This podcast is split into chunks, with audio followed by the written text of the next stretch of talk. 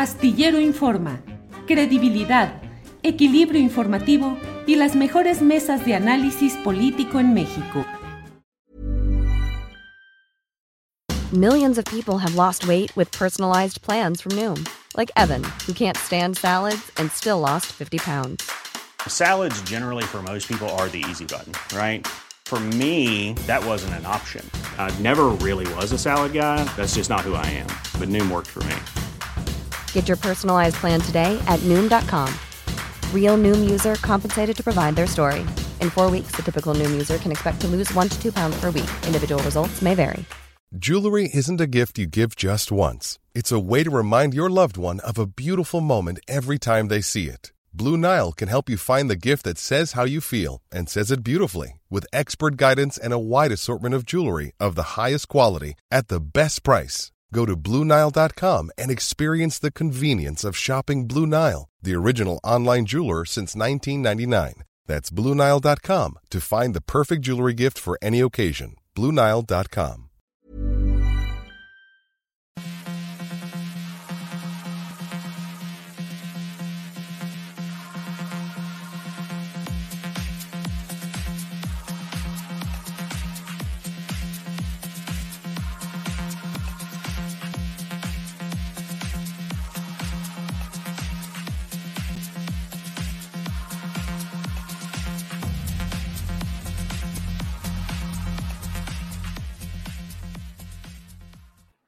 Casi la una de la tarde. Faltan unos segundos para que sea la una de la tarde en punto, pero ya estamos aquí en Astillero Informa. Gracias por acompañarnos en este viernes 29 de abril de 2022. Tenemos, eh, como siempre, información relevante del día, análisis, debate, eh, la mesa del más allá, recomendaciones de fin de semana y sobre todo el análisis. Eh, el contexto de lo que va sucediendo en nuestro país, donde, como usted sabe, hay mucha información interesante, relevante en este día. Pero mire, para empezar de verdad con, con toda, con toda la fuerza y con toda la relevancia del día, eh, vamos a iniciar ya en unos segunditos con nuestro primer invitado, que es ni más ni menos que el doctor Lorenzo Meyer, quien está con nosotros para platicar sobre diversos aspectos políticos, sociales y de toda índole. Lorenzo, buenas tardes. Julio, muy buenas tardes. Bueno, espero que sean buenas. Son buenas, son buenas. Finalmente, ¿cómo ves los tiempos? ¿Buenos, malos, regulares o finalmente fluyen y así hay que asumir? Eh, pues mira, yo los eh, calificaría ahora sí como eh, con varios interesantes, desde luego, eh, la incertidumbre que se dice que es parte de la democracia, de la democracia real, de la eh, de a de veras, que es incertidumbre. Bueno, incertidumbre tenemos. Yo no sé si tenemos ya una democracia muy sólida, pero por lo que se refiere a incertidumbre, desde luego. Y tenemos eh, pluralismo, hay todo tipo eh, de fuerzas políticas encontradas en acción y creo que también una buena cantidad de ciudadanos han de estar eh, un poco en, eh, pues, preguntándose a dónde vamos, cómo vamos, etcétera, porque hay varias cosas que sí están siendo muy difíciles la inflación, que no era una invitada en esta eh, cuarta transformación, y entró, yo no sé bien, Julio, eh, como no soy economista, tengo unas ligeras nociones de economía, yo no sé por qué puerta entró la inflación.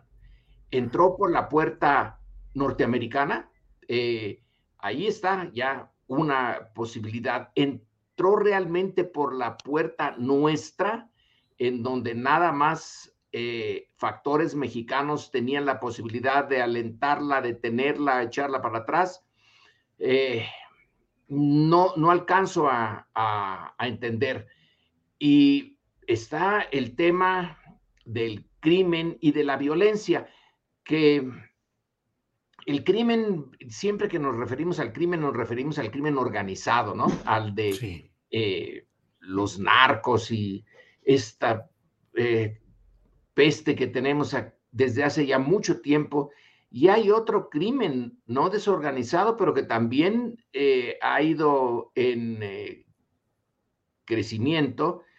Y esta mezcla, pues nos da la textura de nuestro tiempo. Así que, ¿por dónde quieres que empecemos?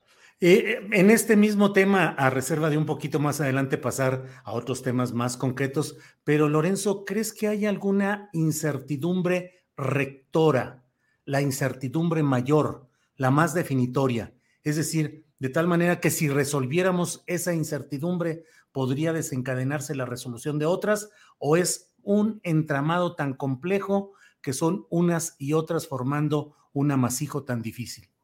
Yo creo que son eh, unas y otras formando ese amasijo. Eh, eh, lo veo así. A ver, ¿a ti qué te parece? Y si tienes otra idea, pues la discutimos. Sí, señor. Éramos políticamente un todo, es como una, un, un cuerpo celeste grandote que era el sistema priista. Y de repente hizo explosión y van pedazos por un lado, pedazos por el otro. estamos en ese momento en que eh, la estrella se estrella. Eh, ¿Nuestro Big Bang? Nuestro Big Bang. Está bueno, es, nuestro Big Bang. Y la naturaleza, eh, digamos, la naturaleza del nuevo, de la nueva etapa, es una coyuntura en la que estamos, una coyuntura crítica, en esa en donde antiguas certezas, variables, eh, tendencias, eh, toman otra, otra dirección y ya no es posible volver a lo de antes. Pase lo que pase, esto ya cambió. Ahora, la dirección en que van los diferentes hilos o eh, variables o fenómenos políticos, sociales y económicos, no queda claro, es una dispersión de lo que antes era un eh, sistema sólido, antidemocrático, desde luego, en parte esa era su solidez, que había logrado detener eh, cualquier eh, tendencia democrática, estaba bien centrado, la presidencia, su partido, los poderes fácticos bajo control, y la sociedad, em, digamos, eh, bastante inerme, pero eh, aceptaba que iba, eh, no iba a retar al sistema. Se amoldaba a lo que el sistema decía, en tanto no fuera un abuso extraordinario, ahí seguía, cada quien en lo suyo, cada quien en su pequeño universo y una élite a cargo del todo. Claro que había tensiones y diferencias, pero eran de dentro de la élite. Haz de cuenta que la estrella es enorme, tiene un núcleo y en ese núcleo siempre hubo eh, problemas y eh, contradicciones, eh, pleitos y hasta asesinatos. Ahí da el caso de Colosio, por ejemplo. la violencia interna, pero a veces se daba una violencia en el exterior cuando a esa clase política, por falta de sensibilidad, de previsión, etcétera, se le iba alguno de los hilos y entonces resultaba el 68, la guerra sucia del 71 y un montón de pequeñas, eh, relativamente pequeños problemas en los estados que también se resolvían eh, a veces con la fuerza. Pero ese todo ahí marchaba.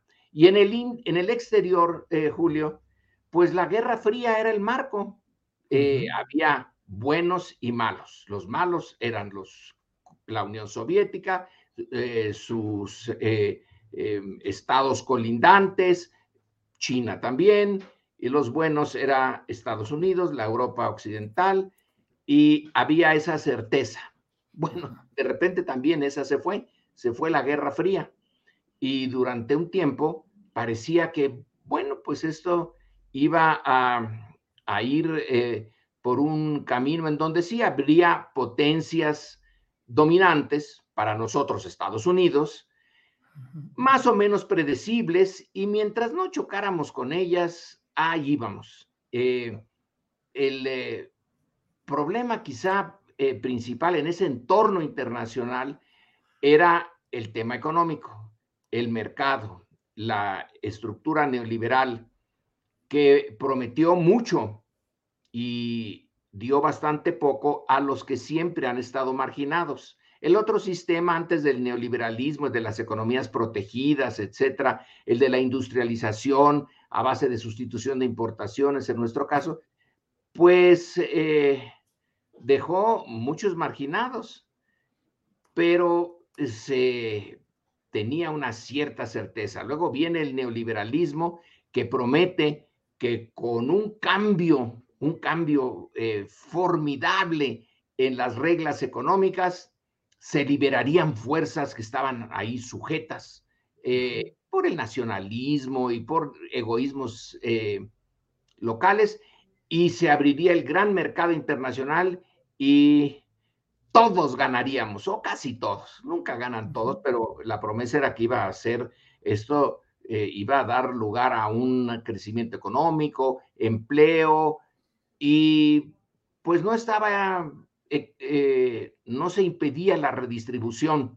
Se tenía por ahí una promesa de cambios impositivos a nivel mundial, a nivel nacional, y ahí la humanidad iría camino a eh, una bonanza económica y una eh, estructura política donde ya no habría eh, sistemas totalitarios o los totalitarios como China, por ejemplo, que seguía, sigue siendo un sistema de un partido único, también permitía ya la existencia de capitalistas y de oligarcas y de una distribución distinta de la riqueza, etcétera.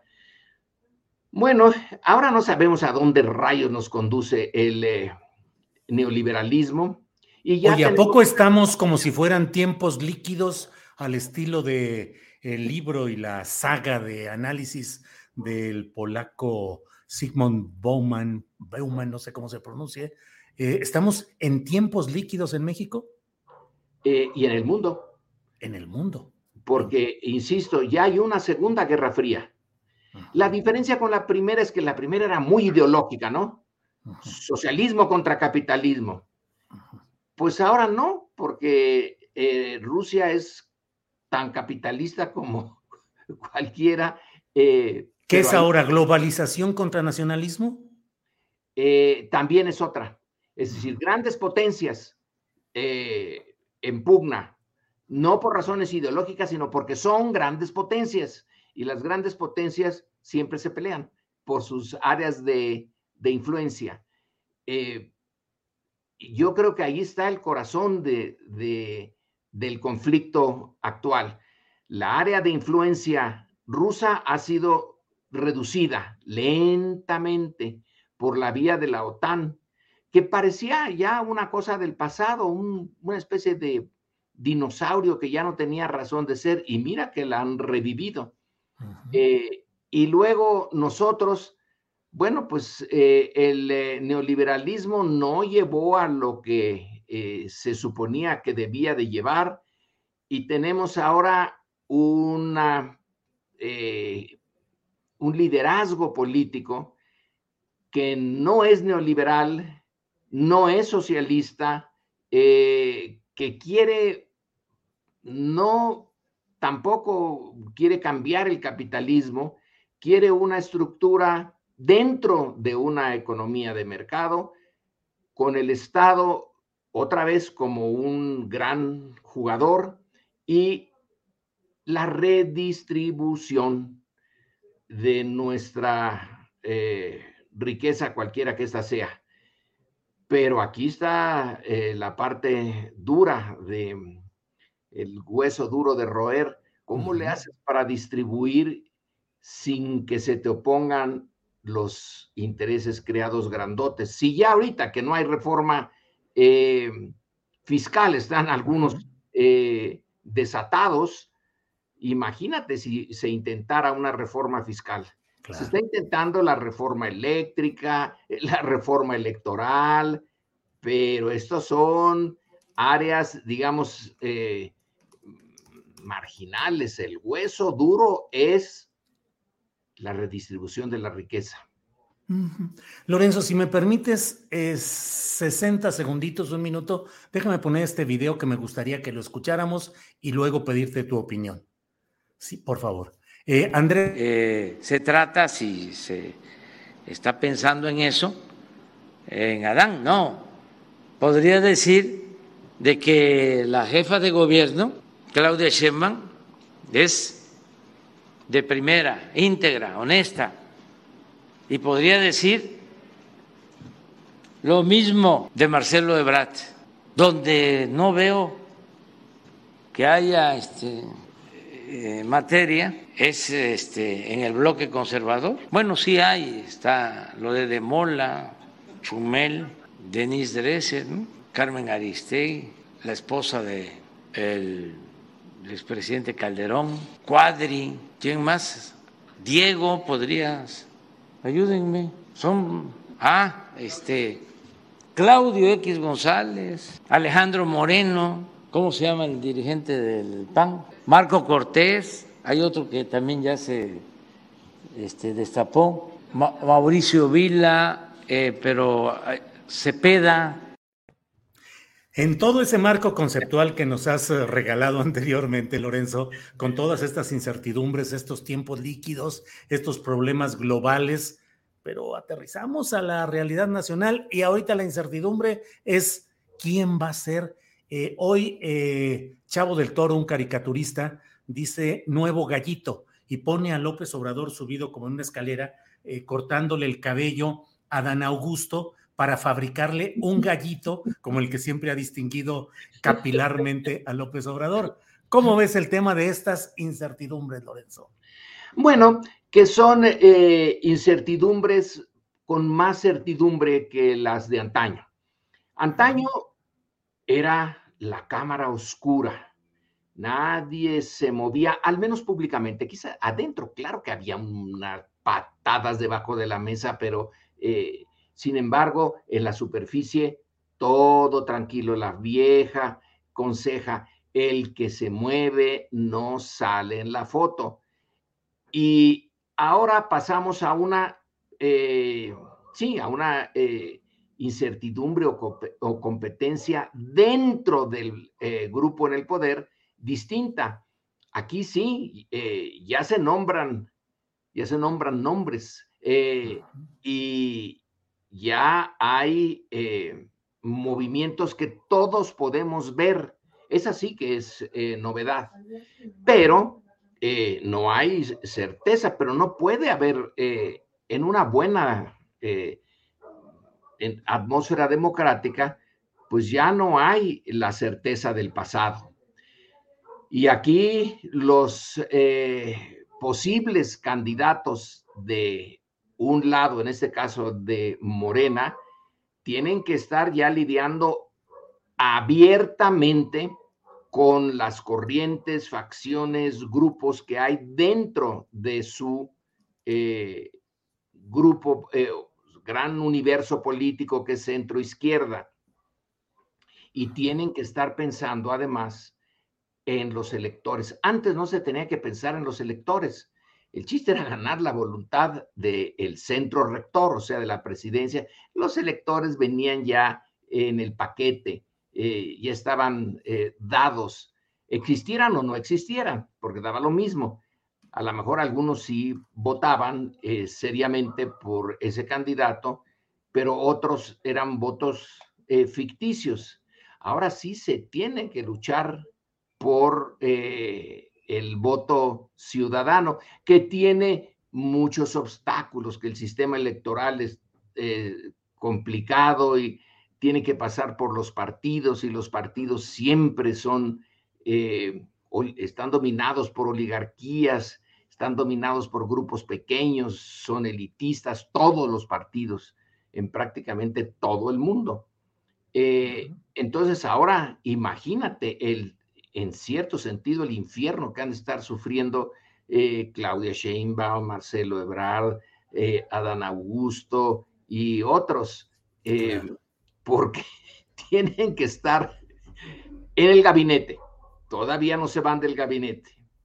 Tienen que estar lidiando con las corrientes internas y tienen que tener un ojo en los votantes y en la oposición. Realmente es como necesitan una muy fuerte salud mental para eh, continuar con estos frentes. Son varios frentes en los que tienen que estar luchando a la vez.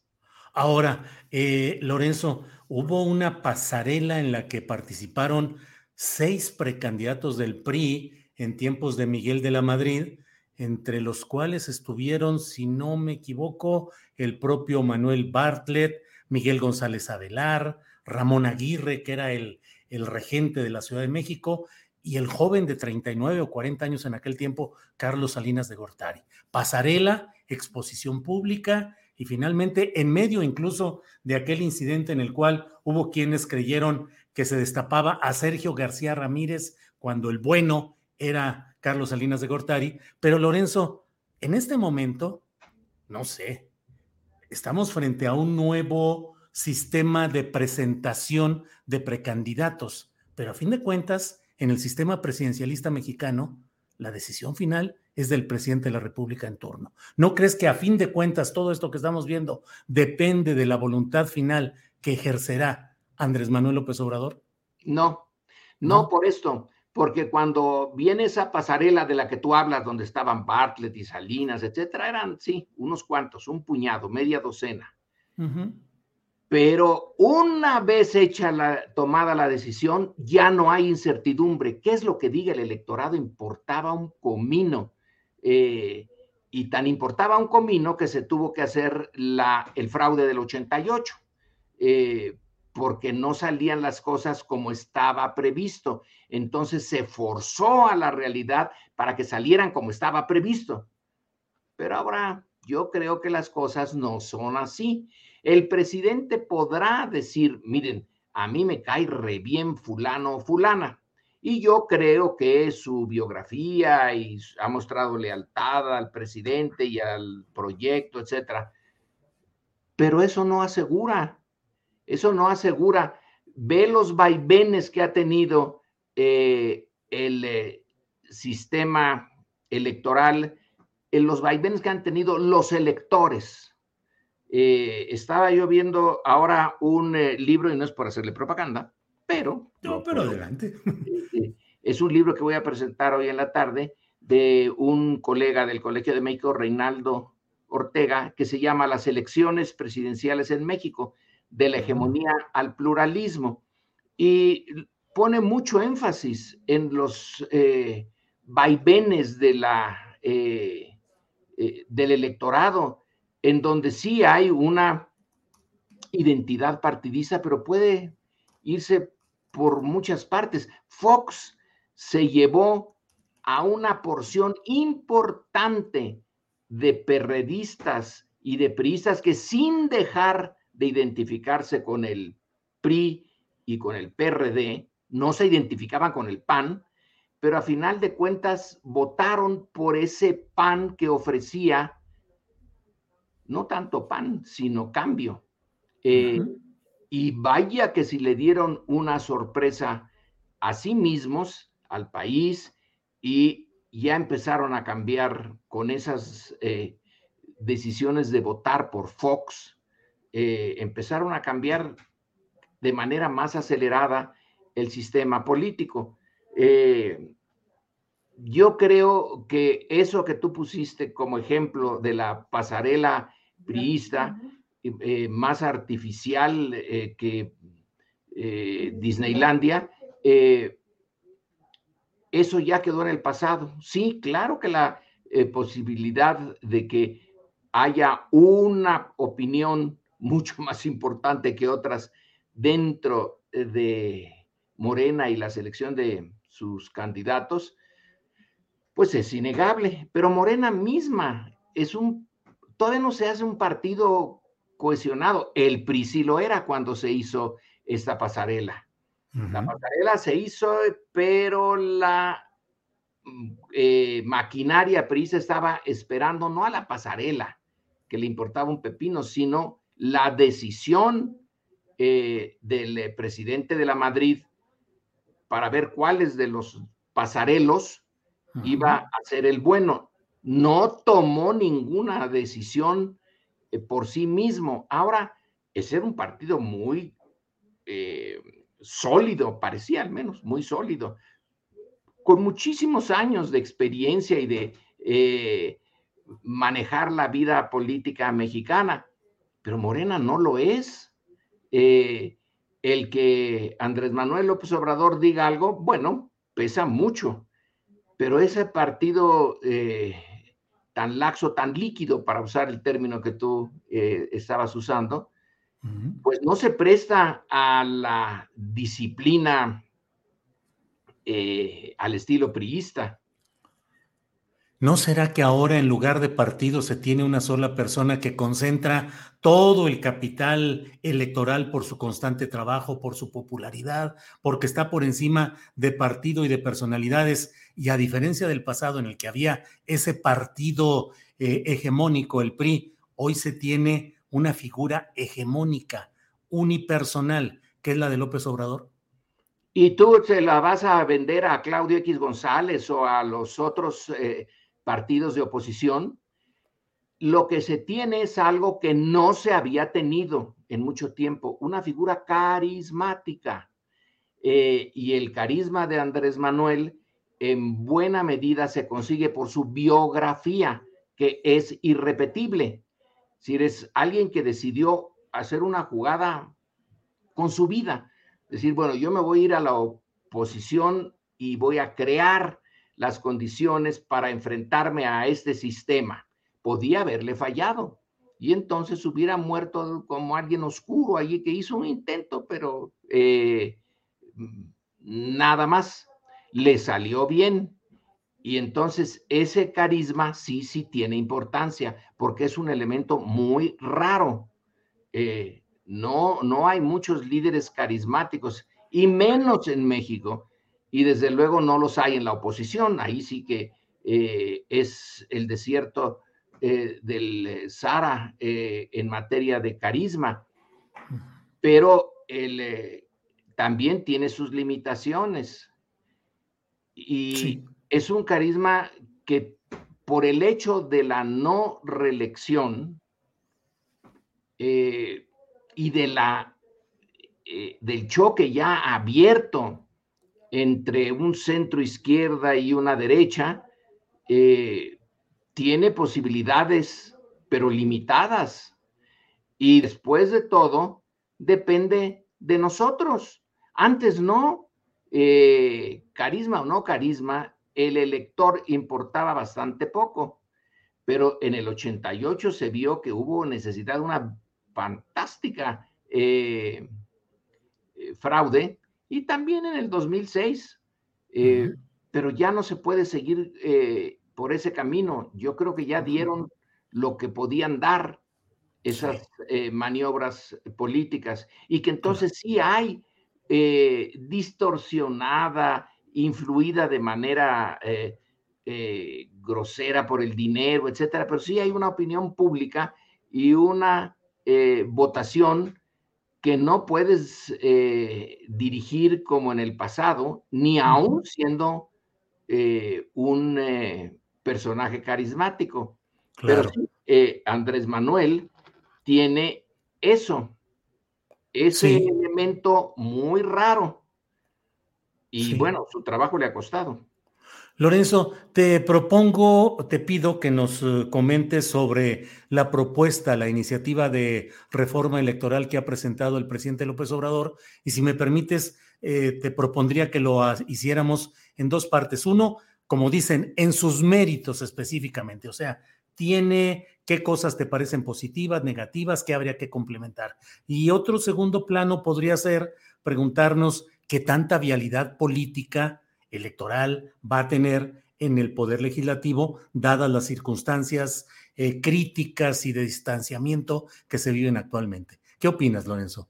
Bueno, empecemos por la última, pues yo creo que tiene muy pocas posibilidades. Eh, ya, ya se dijo por parte de los líderes de la oposición, no pasarán, así como se decía en la Guerra Civil Española, eh, no pasarán. Y pasaron. Y pasaron. Pero aquí sí creo que no pasarán.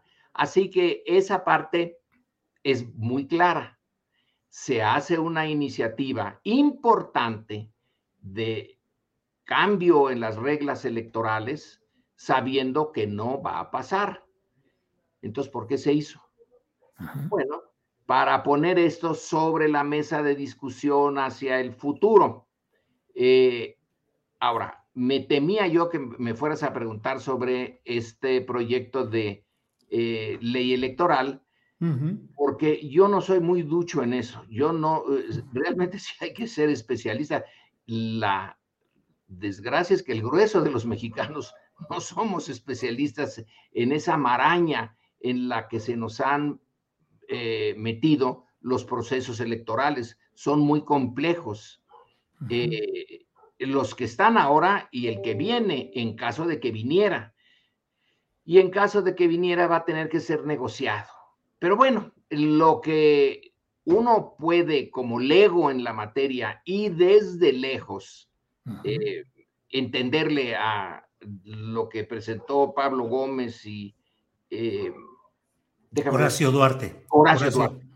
Los dos eh, presentaron esta, este proyecto que les ha de haber tomado un buen tiempo y que por lo que dice Pablo Gómez, él entiende la, los intríngulis de las legislaciones electorales en Estados Unidos, en Inglaterra, en todas partes. Yo no las entiendo ni eh, creo que valga mucho la pena para mí, pero no para los especialistas, eh, invertir un gran tiempo en esto.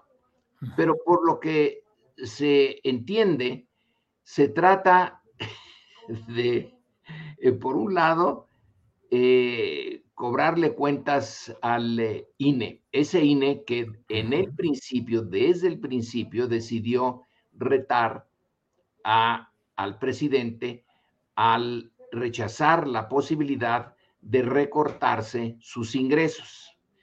Y que se vio pues muy feo, eso de que yo sigo ganando mucho a pesar de que eh, se me critique de que el país es pobre y que no hay derecho a que sus funcionarios públicos vivan así. Bueno, desde ahí ya chocaron, ahí se lanzaron eh, las eh, primeras andanadas y esto ha seguido chocando y encrechendo lo que la propuesta está montada en la idea de que es muy caro el sistema. Eh, y de que son 23 mil millones de pesos los que se gastan en ese sistema y que no es justo eh, que esos recursos se dediquen de tal manera a eso, que entonces hay eh, recursos para el INE nacional y para los institutos eh, em, estatales a diferentes niveles, em, y que es una burocracia impresionante. Se puede decir, fíjense que la democracia en un sistema que no la conoce y que ha sido históricamente autoritario, requiere de recursos, requiere que se pague, ni modo que la democracia cuesta mucho. Y del otro lado se dice, pues no, no debe de costar tanto. Y vamos a proponer que la Cámara de Diputados y la Cámara de Senadores se reduzcan eh, y que se reduzcan bastante eh, y que los institutos locales eh, desaparezcan, que haya uno central, para eso se les va a pagar y que además sus cuadros su élite, pues se reduzca, que sean menos, que no sean 11, que sean 7, etcétera. Eso es lo, entiendo que la, eh, la idea gruesa que está detrás de esto es decirle al ciudadano común y corriente, mira, tú estás pagando por un eh, aparato eh, muy costoso y te están tomando el pelo. no es necesario.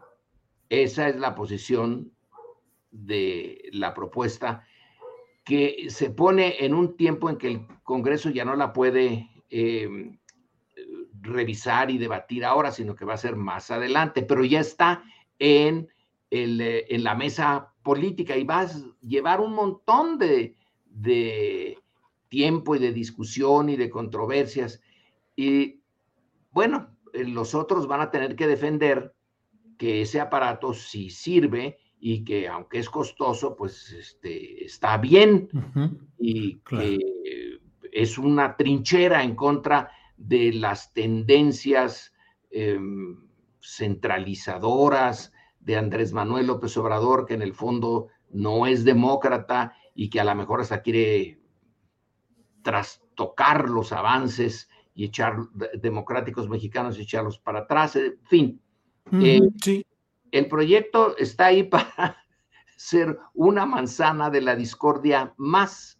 como tampoco se ha ido la reforma eléctrica, ahí está ya, no pasó como que la, querían Andrés Manuel, pero vaya que sí le ha dado, le ha sacado kilómetros y kilómetros de eh, uso al no pasar. Claro. Lorenzo, eh, eh, comenzamos esta plática hablando de incertidumbres y tal vez podemos ir avanzando ya al cierre de la plática hablando de las certidumbres. Y te pregunto, una de las certidumbres de estos tiempos líquidos mexicanos es la polarización, la violencia verbal, la estigmatización, y pienso sobre todo en esta etiqueta de traidores a la patria. Y esto puede llevar a desenlaces políticos con riesgos de mayor violencia? Eh, Julio, eh, la violencia está ya aquí y no es política, es criminal. Eh, ¿Quién va a, matar a alguien por decirle, me dijeron que usted era traidor, fíjese, y ahorita me las paga?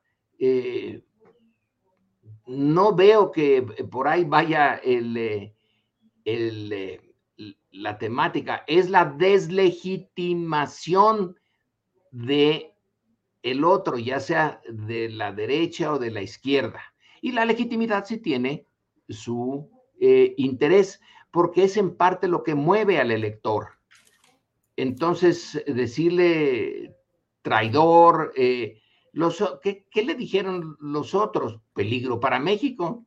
Eh, más ni menos. ¿Cómo, cómo hace, ¿Qué haces tú cuando hay un peligro para tu patria y que está eh, resumido en una sola persona?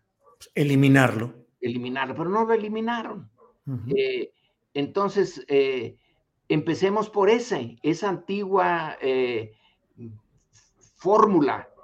Hay un peligro para la patria mexicana y es Andrés Manuel López Obrador. Y miren cómo se derrumba una pared que puse en el video y que esa pared somos todos nosotros y todos nuestros logros se van a venir hechos trizas abajo.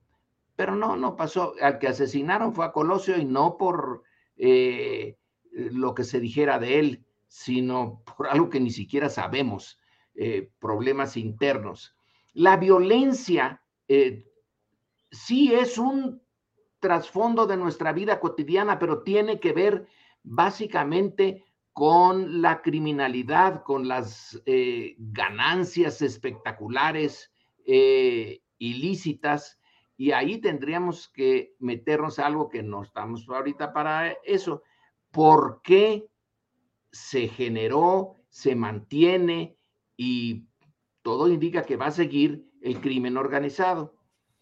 Ese crimen hasta ahorita no tiene más interés político que los municipios y en algunos casos a niveles del Estado, pero eh, no se ha metido a la gran política. No le interesa, no tiene sentido para ellos. No sé si en el futuro también lo tenga, ¿eh? eso puede ser. Pero por ahorita, eh, la violencia verbal bueno, en Estados Unidos, vaya que sí hubo violencia verbal. Nada más ve a, Trump, eh, no a Hillary Clinton, que tuvo algunas expresiones eh, desafortunadas, pero no insultantes. Trump es el que eh, realmente insultó y no mataron a ningún demócrata. Sí, asaltaron el Capitolio, eso sí. pero yo creo que hay un, un espacio bastante grande entre lanzarle al otro un, calificarlo de manera muy dura, porque dura es ahora la política, eh, y la violencia, pero sí lo ideal sería que no se usaran esos eh, términos, que se guardara eh, para momentos muy especiales lo de traición a la patria, que en la Segunda Guerra Mundial a Quisling sí lo puedes ver como un traidor que se unió a los nazis en contra de, del interés nacional, de la independencia de su país. Pero eh, aquí viene a, cuento quizá eh, un trabajo em, de, eh, sobre los conservadores en el siglo pasado. Em, y la, eh, la crítica de que eran traidores, bueno, tenían su nacionalismo. Eh, era un nacionalismo entendido del lado conservador. Decía, no, este país por la vía democrática no va, se va a echar, se va a venir eh, abajo en pedazos, etcétera. Pues si los franceses nos apoyan, pues qué bueno y Juárez eh, aceptó la firma del Tratado Melchor Ocampo, eh, pues por la misma razón, eh, pero hay un...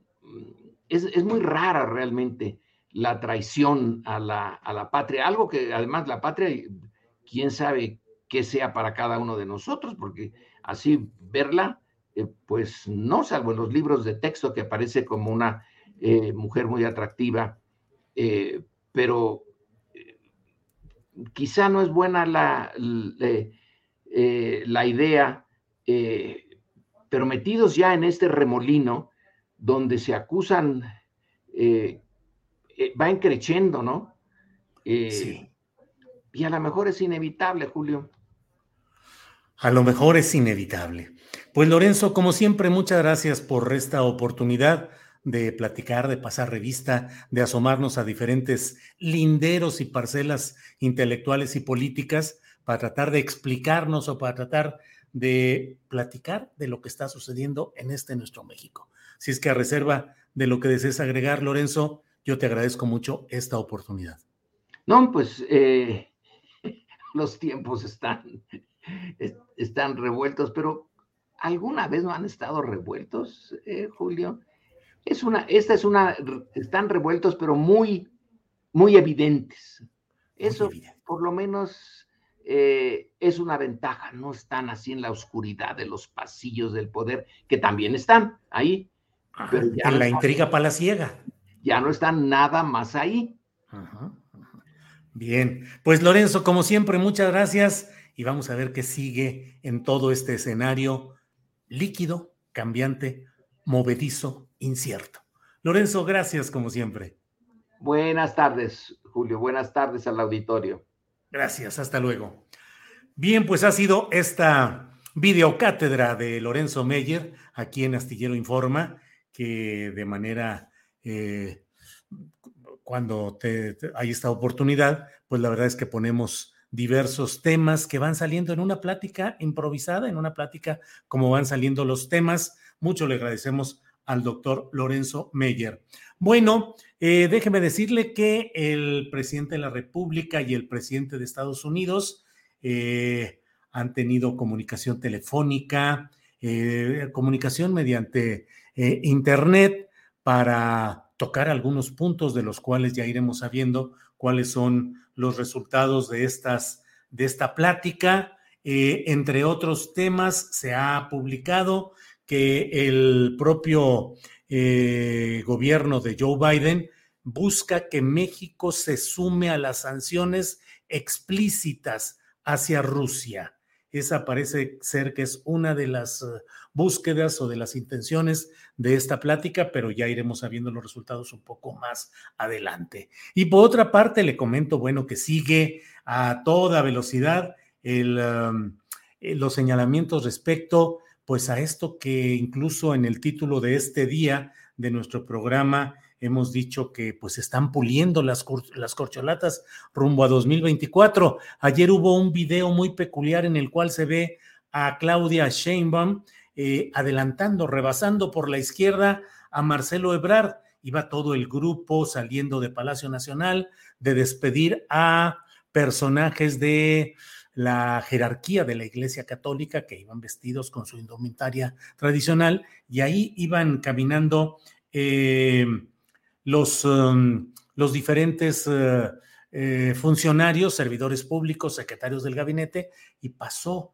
eh, Claudia Sheinbaum por un lado de Marcelo Ebrard por su izquierda, corriendo, corriendo con tacones y con el vestido adecuado pues para la ceremonia, corriendo para acercarse al grupo principal en el cual iba el presidente de la República con algunos de los principales miembros de esta eh, de la jerarquía de la Iglesia Católica. Y luego, desde luego, pues ese momento en el cual el presidente pregunta, y hoy lo ha dicho en su conferencia mañanera, pues yo nada más pregunté, pregunté cuál era la, eh, la opinión, una pequeña consulta, un sondeo, para saber si sí es un buen secretario de gobernación, a Adán Augusto López Hernández, lo cual provocó pues un aplauso inmediato, ovaciones eh, el coro de presidente, presidente, dice el presidente López Obrador, que bueno, eso no es responsabilidad de él, que él solamente preguntó respecto al buen trabajo de Adán Augusto, sí o no, y que lo demás, pues es otra parte,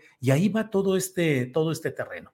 Eh, creo yo que dentro de lo que estamos viviendo es eh, sano, es adecuado que se vayan conociendo los diferentes aspirantes, se puede seguir valorando lo que es su desempeño en los cargos que se tienen. Hay que ver si de verdad eh, Marcelo Ebrard se va a quedar un poco rezagado, esperando tiempos más adelante, porque respecto a Claudia Sheinbaum, pues hay un movimiento abierto ya. Ella se está moviendo, visitando estados, acompañando a políticos, a candidatos de Morena en diferentes estados del país y también recibiéndolos en sus propias oficinas de la Ciudad de México. De hecho, la designación de Martí Batres, quien dejó el Senado y pasó a ser el secretario de gobierno de la Ciudad de México, fue el paso explícito, concreto para dejar el trabajo cotidiano, el trabajo duro en la capital del país en manos de un político con experiencia, con todo lo que implica experiencia, marrullería, mano izquierda, mano derecha, todo, para poder lidiar con los problemas de una ciudad tan compleja y tan difícil como es la Ciudad de México. Eso deja a Claudia Sheinbaum en la posibilidad de dedicarse más al trabajo político y a la promoción personal rumbo a 2024. Por su parte, Marcelo Ebrard ha sido un secretario que ha entregado buenas cuentas en los encargos diversos que le ha hecho el presidente de la República y no solo los relacionados con...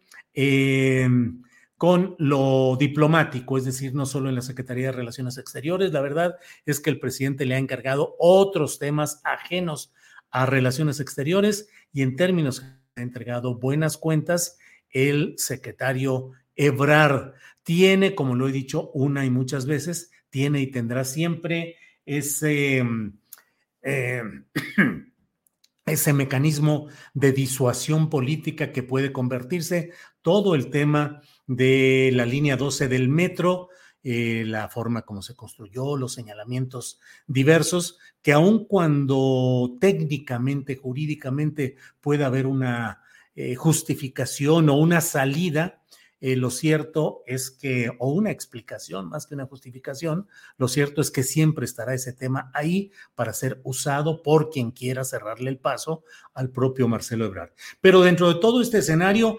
aparece en escena Adán Augusto. Desde que llegó, a mí me pareció y siempre lo comenté en videocharlas astilladas, lo escribí en la columna astillero, el hecho de que Adán Augusto iba a tener un papel preponderante en la política desde que llegó y comenzó a apaciguar aguas como la de Tamaulipas, cuando recibió a García Cabeza de Vaca, gobernador panista de Tamaulipas, en Bucareli, y no se aplicó orden de aprehensión que la tenía y que el propio García de Vaca en aquel, Cabeza de Vaca en aquel tiempo se mantenía fuera del radar, eh, digamos, del radar eh, fuera de la ciudad, de, fuera del estado de Tamaulipas, para no correr una suerte judicial adversa.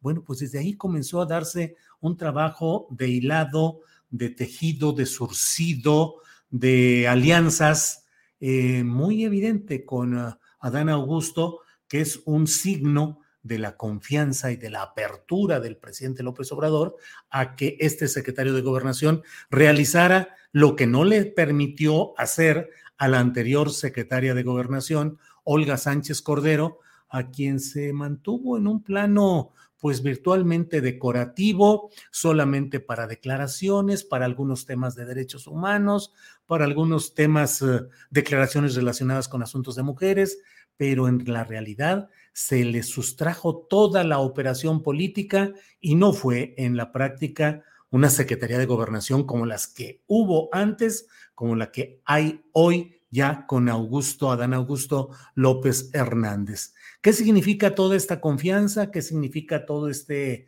mm, entregar eh, la posibilidad a Adán Augusto de que haga política en términos que él pueda manejar personalmente a Adán Augusto? Pues ya lo iremos sabiendo. Yo creo que el presidente López Obrador tiene un capital político y una capacidad de influir electoralmente en el 2024 que podría empujar lo mismo a Marcelo Ebrard, que sería una solución, diríamos, eh, eh, institucional, una solución que no implicara mayores riesgos. Recuérdese que el propio Lázaro Cárdenas, a la hora de decidir su sucesión, no se fue por la opción izquierdista de un general michoacano de pensamiento socialista, sino que se fue por un general de derecha, católico, decente, así, se consideraba, que era Manuel Ávila Camacho. Y curiosamente o intencionadamente, el legado de Lázaro Cárdenas fue contrastando con los hechos y con lo que iba haciendo el propio Manuel Ávila Camacho, no se diga luego con Miguel Alemán y con otros presidentes de la República de entonces. Es decir, pareciera que en el fondo eh, el legado de Lázaro Cárdenas fue contrastado con eh, políticos de un estilo distinto o de un signo distinto al del propio Lázaro Cárdenas. El presidente López Obrador entregará ahí eh, una o decidirá o apoyará una candidatura de Marcelo Ebrard que sería una candidatura más cargada a la derecha o al, o a lo conveniente políticamente o al estatus tradicional del poder en México o optaría por una postura como la de Claudia Sheinbaum, más cargada a la izquierda, con más, eh, con un apoyo de los grupos más radicales o más definidos ideológicamente dentro del amplio espectro de la 4T, o bien optará por empujar a un hombre con oficio político mostrado, como es Adán Augusto, eh, gobernador que fue del estado de Tabasco, donde dejó a un sucesor también de bajo perfil, casi para que siga eh, operando ese nuevo gobernador bajo la línea de Adán Augusto. En fin, pues son algunas de las preguntas y algunas de las consideraciones que tenemos que revisar y tenemos que considerar de cara a este 2024 que cada vez parece más cercano en el calendario político, aunque no sea en el calendario estricto. 2024 suena muy lejos, pero el año que entra, 2023, tiene que estar a finales de ese año, es de suponerse, eh, la designación del nuevo candidato o candidata de Morena a la presidencia de la República, si no es que en el camino al estratega López Obrador se le ocurre o plantea algún mecanismo que implique una mayor difusión, mayor análisis, mayor exposición de los aspirantes. Hay quienes me escriben por aquí en el chat y me dicen, sí, pero también está em, Gerardo Fernández Noroña y varios me insisten en ello. Eh, yo les digo, sí, yo reconozco la valía, la congruencia, el trabajo político de Gerardo Fernández Noroña, pero si asumimos que el peso político de López Obrador va a ser marcado, definitorio, según yo, decisivo totalmente en la designación del candidato de izquierda al relevo, me parece que ahí Gerardo no entra, no tiene el apoyo ni la eh, consideración del actual presidente de la República, López Obrador. Lo he hablado al aire en este programa con el propio Gerardo Fernández Noroña. No es algo que esté diciendo a su espalda o de una manera subrepticia. Se lo he planteado incluso en algunas pláticas que hemos tenido. Bueno, pues esto es lo que he querido comentar con ustedes. Gracias, Leo. Ahora por aquí, Roberto Medina dice, claro, muy buen gallo Noroña. José Luis Dávalos dice, sí, Noroña. Eh, Ricardo Díaz dice, pobre país y pobre chat tan arrastrado. El doctor Meyer, excelente, y Julio también. Lean, no sean ignorantes. Chairos, Noroña, jajaja. Bueno, ahí está, así lo voy leyendo. Pero mire, vamos a entrar ya al siguiente, a nuestra siguiente eh, parte del programa y vamos enseguida a dar el espacio a los minutos eh, de nuestro especialísimo participante, Daniel Robles Aro. Adelante, por favor. Buenas tardes, Julio, Adriana, Ángeles y a toda la tripulación astillero que cada día crece más. Mañana, como todos sabemos, es Día del Niño. Y les quiero compartir lo siguiente. Creo que es muy importante voltear a ver a la presente generación de niños y sembrar en ellos la semilla de una sociedad cada vez más inclusiva en todos los aspectos. Enseñarles, primero, que son importantes, dueños de su cuerpo, que nadie los debe tocar sin su consentimiento, que no tienen que abrazar o besar, o dejarse abrazar o besar por familiares que no quieran. Que todas las personas pueden ser diferentes en muchas cosas y merecen respeto. Y que las personas con discapacidad tienen los mismos derechos, con la única diferencia de que sus cuerpos y mentes funcionan distinto. Y aquí les pregunto, cuando ustedes eran niños, ¿cómo veían la discapacidad? ¿Conocieron a alguien? ¿Cómo interactuaban entre sí? ¿Qué conceptos o prejuicios recuerdan sobre el tema? Les comparto mi propia experiencia y algunas que recolecté. Cuando yo era niño me empecé a dar cuenta que no podía caminar, ni agarrar cosas con mis manos, ni hablar. Y no sabía por qué, pero usaba mis ojos y mi sonrisa y era feliz. Más bien los diferentes eran los otros. Ese era mi mundo, y fui educado con una gran autoestima y seguridad en mí mismo. Así que no tuve traumas ni me sentí menospreciado por mi discapacidad. Siempre me sentí importante y amado por mi familia, inteligente y capaz de hacer muchas cosas. Eh, que también de hecho tenía parálisis cerebral, pero las condiciones de él eran muy diferentes porque pues en realidad nada más lo tenían encerrado en un cuarto y o sea desafortunadamente pues muchas veces las personas de, de antes, ¿no? O sea, con otro tipo de educación, pues no entendían bien estos temas. Y mi mamá siempre nos decía que, que no nos acercáramos a él, ¿no? O sea, porque a lo mejor le daba miedo que nos hiciera algo. O sea, a pesar de que, de que el chico no podía, digamos, pues moverse, ¿no? Y, y, realmente no significaba como ningún peligro ni nada, pues mi mamá siempre procuraba que no nos acercáramos. Hola Dani, pues te platico rápidamente. Eh, mi prima hermana, Fabiola, bueno, cuando nació, pues ya sabes, las malas prácticas de, en la medicina, pues eh, nació un poco prematura y la sacaron mal. Entonces la lastimaron desde pequeña y nunca más caminó. Eh, rompieron algo, dislocaron algo y no se desarrolló bien desde entonces y quedó eh, siempre en una silla de ruedas, silla cuando se pudo, porque pues no le consiguieron una silla hasta cerca de los 14 años.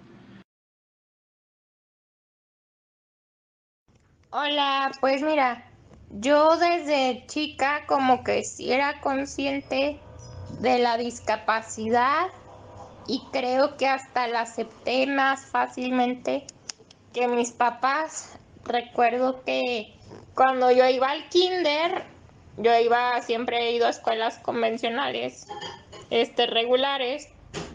Eh, mis compañeritos se acercaban y yo les decía que podía ser su amiga, jugar con ellos y platicar, aunque yo no podía caminar. Hola, soy Diego y tengo siete años. Soy listo y voy a hablarle a mi, eh, mi amigo y mi primo Nani. Él es mi primo, mi amigo y le gusta el fútbol y una amable tía llamada Mau eh, le ama. Adiós. La primera persona con discapacidad que yo conocí fue el papá de mi hermana. Era un gran pianista y una gran persona y lo quise mucho. Sobre prejuicios, recuerdo que a los niños con síndrome Down o a las personas con síndrome Down les llamaban mongolitos o mongoles y eso lo usaban como un insulto hacia otras personas. Yo veía, lo primero que vi fueron los niños con secuelas de polio y yo lo que recuerdo es que los notaba como con una actitud de enojo y de derrota, como cuando vives una injusticia. Y ah, eran solo como, como dos o tres, pero mucho más grandes que nosotros. Me explicaron que era porque cuando ellos eran niños no había vacuna. Yo veo a Daniel y es mi primo y veo que es diferente a otras personas que tienen discapacidad. Y espero que se recupere y lo quiero mucho. Les deseo un excelente fin de semana y les recomiendo la película Red. Está en Disney Plus, para que sanen un poco a su niño interior, y piensen si les hubiera gustado sanar a alguno de sus ancestros y también, un libro que se llama Super Niños, escrito por A.N.Y. Adamirone e ilustrado por Pablo Pino. Este libro es de Algar Editorial. Sobre mi discapacidad, comúnmente se conoce como parálisis cerebral. A grandes rasgos, no hablo, no camino. Solamente controlo mis ojos, que son como los limones que me dio la vida. Con ellos, una pizca de tecnología y mucho coco, haré de mi vida una gran limonada para compartir. Bienvenido a mi universo. Te comparto mis redes. Twitter, Daniel Robles Mex. Facebook, Daniel Robles Aro. YouTube, Daniel Robles Aro. Muchas gracias. Bueno, pues esta es la sección que mucho agradecemos a Daniel Robles Aro, a su madre, a Maura Aro, eh, a Paulina, su hermana, porque finalmente es un trabajo C, que es un trabajo de familia y es un trabajo que realizan. Eh, gracias. Y bueno, vamos a seguir adelante. En un segundito estamos ya con la mesa del más allá. Déjenme nada más eh, unos segunditos en este promocional y regreso de inmediato.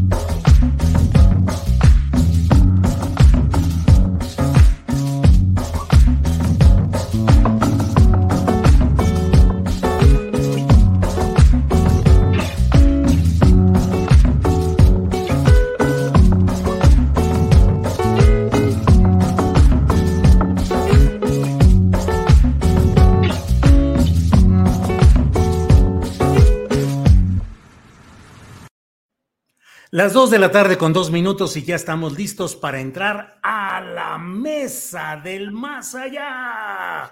Gracias a todos quienes están aquí en esta mesa del más allá que busca llevar una visión más allá de lo tradicional o de lo evidente. Ana Francis Moore, bienvenida. Gracias. Hola. ¿Ustedes escuchan bien a Julio? Ah, Sí. es que pues me voy a volver a conectar porque te escucho como, como de otro mundo, Julio. Me vuelvo a conectar. Soy de otro mundo, pero sí, sí, conéctate, sí, sí, sí. Eh, bueno, Horacio Franco, buenas tardes. Hola, ¿qué tal? Buenas tardes, querido. Buenas tardes, querido. Este Fernando Julio, qué gusto es- con el público tan prendido también. Ya somos muchos ahora y faltan likes, siempre faltan likes. Hay que poner likes, por favor, a todos. Sí, pónganle, pónganle, por favor. Gracias, Horacio. Fernando Rivera Calderón, buenas tardes.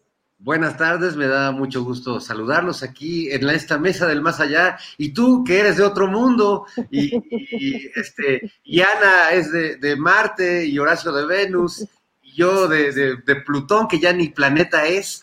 No, ya, ya, ya, no, imagínate. Oye, es que pasó la cosa más extraña, Julio. Te oí así de... Rarísimo. Sí, y dijiste, ya, este ya se transformó, ya le pegó el síndrome de la niña del exorcista o algo así. Yo dije, pues será su nueva propuesta periodística, este, ajá, está bien, ¿no? Se le entra. Pues casi, casi que así andamos a veces ya en el análisis y en la discusión política entre algunas cosas así y así. No, yo sabes que, sabes que me Eh. puse adelante de este cuadro que es un Jonás. Si lo ven, se, está- se lo está tragando la ballena. Es de un gran pintor que fue mi alumno en el conservatorio, se llama Rodrigo Cruz. Es un extraordinario pintor que hizo este cuadro para una, un concierto que hicimos hace casi 30 años con Capela Cervantina del oratorio de Jonás. Pero me puse así porque estoy yo así de modelo. eh, yo fui el modelo para este cuadro, pero estoy así y, y sigo así ahorita con toda la cuestión de la oposición como está. así, me, así estoy yo con cara de oposición. Con cara de oposición. Ana Francis Moore, eh, que estuviste dos eh, programas, eh, dos programas fuera, así es que tienes el derecho de iniciar y el gusto, el privilegio de nosotros de escucharte como primera intervención. ¿Cómo va el lenguaje de la política? ¿De veras va así todo confundido? ¿Vamos muy acelerados? ¿Vamos muy lentos?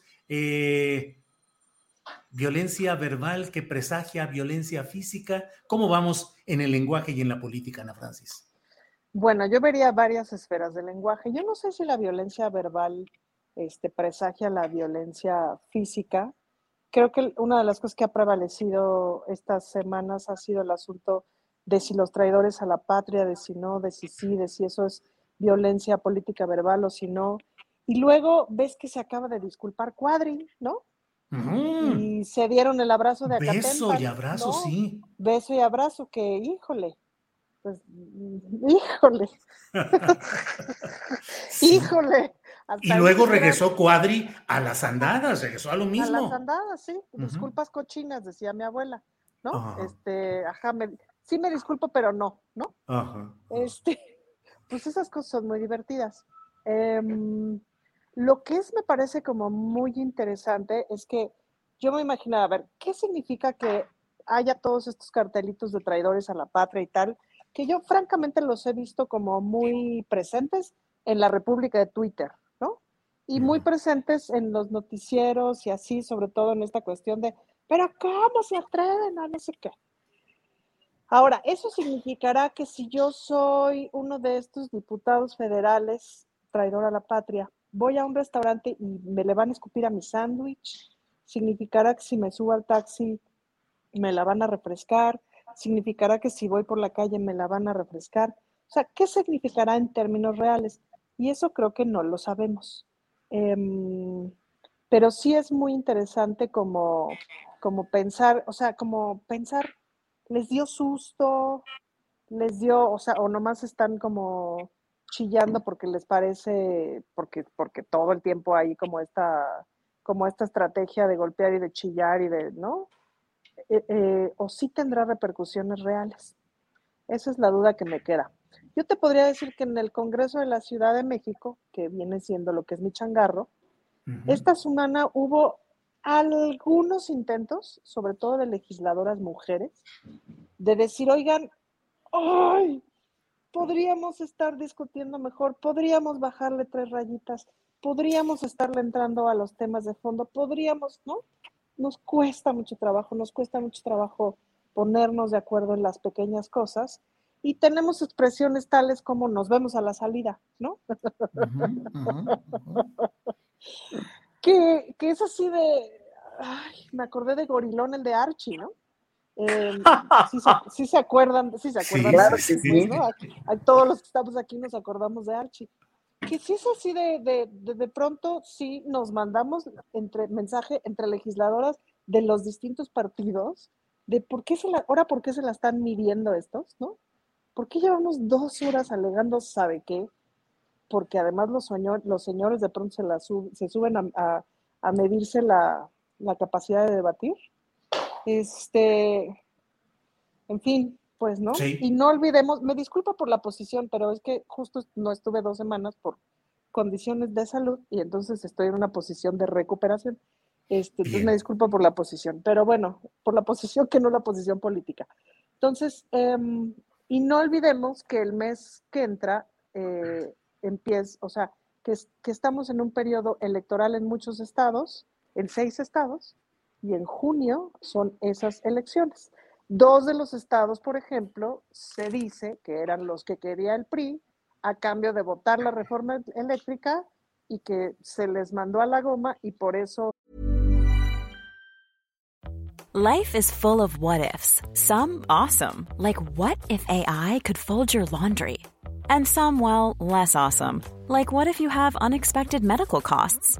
United Healthcare can help get you covered with Health Protector Guard fixed indemnity insurance plans. They supplement your primary plan to help you manage out of pocket costs. No deductibles, no enrollment periods, and especially no more what ifs. Visit uh1.com to find the Health Protector Guard plan for you. I'm Sandra, and I'm just the professional your small business was looking for. But you didn't hire me because you didn't use LinkedIn jobs. LinkedIn has professionals you can't find anywhere else, including those who aren't actively looking for a new job but might be open to the perfect role, like me. In a given month, over 70% of LinkedIn users don't visit other leading job sites. So if you're not looking on LinkedIn, you'll miss out on great candidates like Sandra. Start hiring professionals like a professional. Post your free job on linkedin.com/people today. Se hicieron evidentes en traidores a la patria. Entonces, bueno, ahí los distintos este, lenguajes políticos. Gracias, Ana Francis. Fernando Rivera Calderón, ¿qué opinas de los lenguajes políticos en curso? Los que llegan a ese grado complicado de acusar a otros de traición a la patria, los que ya están llamando a bajarle una rayita a tanta beligerancia verbal, pero ¿qué lenguaje, qué idioma político estamos hablando actualmente, Fernando Rivera Calderón? Bueno, nada más con respecto a bajarle rayitas, yo luego viendo algunos este, diputados de la oposición haciendo unas gesticulaciones, este, sí creo que le deben bajar varias rayitas, no, no, necesariamente solo al discurso, pero en cuanto al discurso, bueno, el diccionario de la política mexicana yo creo que tiene muchas, muchos apartados ocultos que cada legislatura va descubriendo. Y bueno, he, hemos visto que, salen conceptos como ahora el concepto de traidores a la patria, que ya, ya pues es llevar este vocabulario, a abrir como un, un, segmento del vocabulario del siglo XIX, ¿no? De la traición a la patria en los tiempos en los que pues realmente había comisiones que iban a ofrecerle el, imperio mexicano a Maximiliano, aunque ahora pues hay comisiones que van a ofrecerle los recursos mexicanos a las transnacionales, que es básicamente el mismo acto que implicaba tra traición a la patria en el siglo XIX. Lo que pasa es que creo que sí, eh, en medio del concepto de traición que creo que todos tenemos muy claro, creo que hemos perdido la dimensión de qué es la patria o qué es el objeto traicionado, ¿no?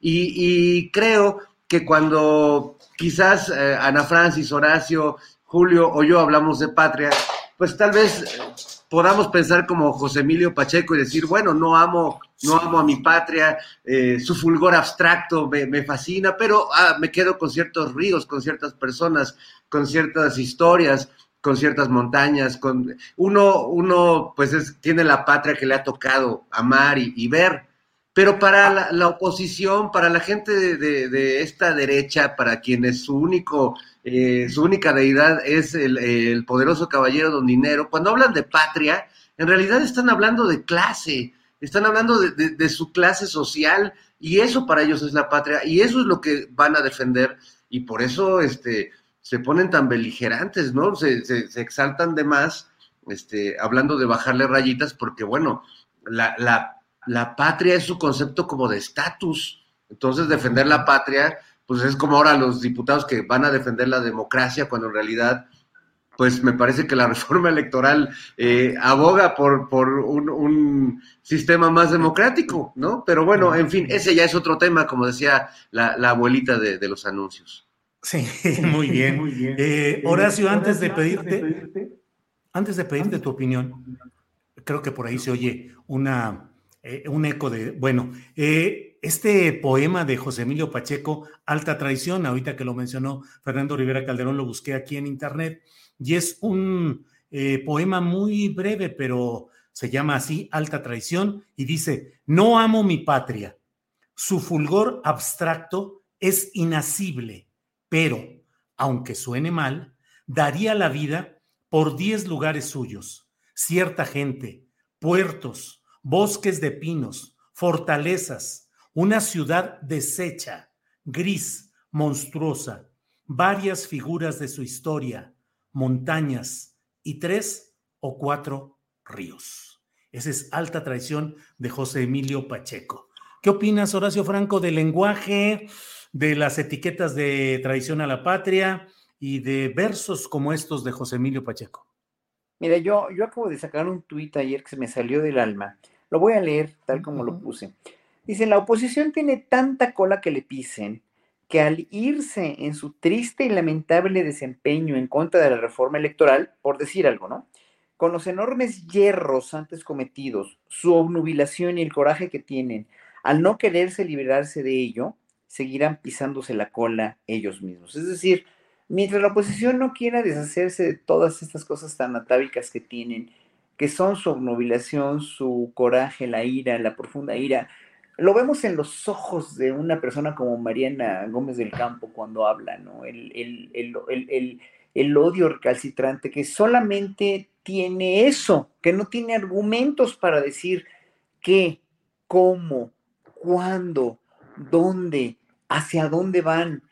Lo mismo lo ves con cualquier otro legislador cuando, cuando habla Alito Moreno, ¿no? También es, eh, eh, es verdaderamente patético porque todo lo que dice en contra, lo que dijo ayer en contra de la reforma electoral no es otra cosa más que, más que dar de veras patadas de ahogado o nubilado por la ceguera, el odio y el rencor, porque pues, ¿quién tiene, quién transformó al INE en un monstruo realmente para, para, para, hacer todo lo que hizo. Bueno, eh, la primera administración del IFE con José Wallenberg no era tan, tan, tan, tan terrible, pero cuando llegó, eh, cuando llegó en el, otro sexenio, que llegó este, ¿cómo se llama el segundo, el segundo presidente del IFE? Este, Ugalde. Ugalde, este, este, eh, Ugalde, Héctor Ugalde. Que yo escribía en mi columna, decía Luis Carlos U. Fraude, pero es Luis Carlos Ugalde.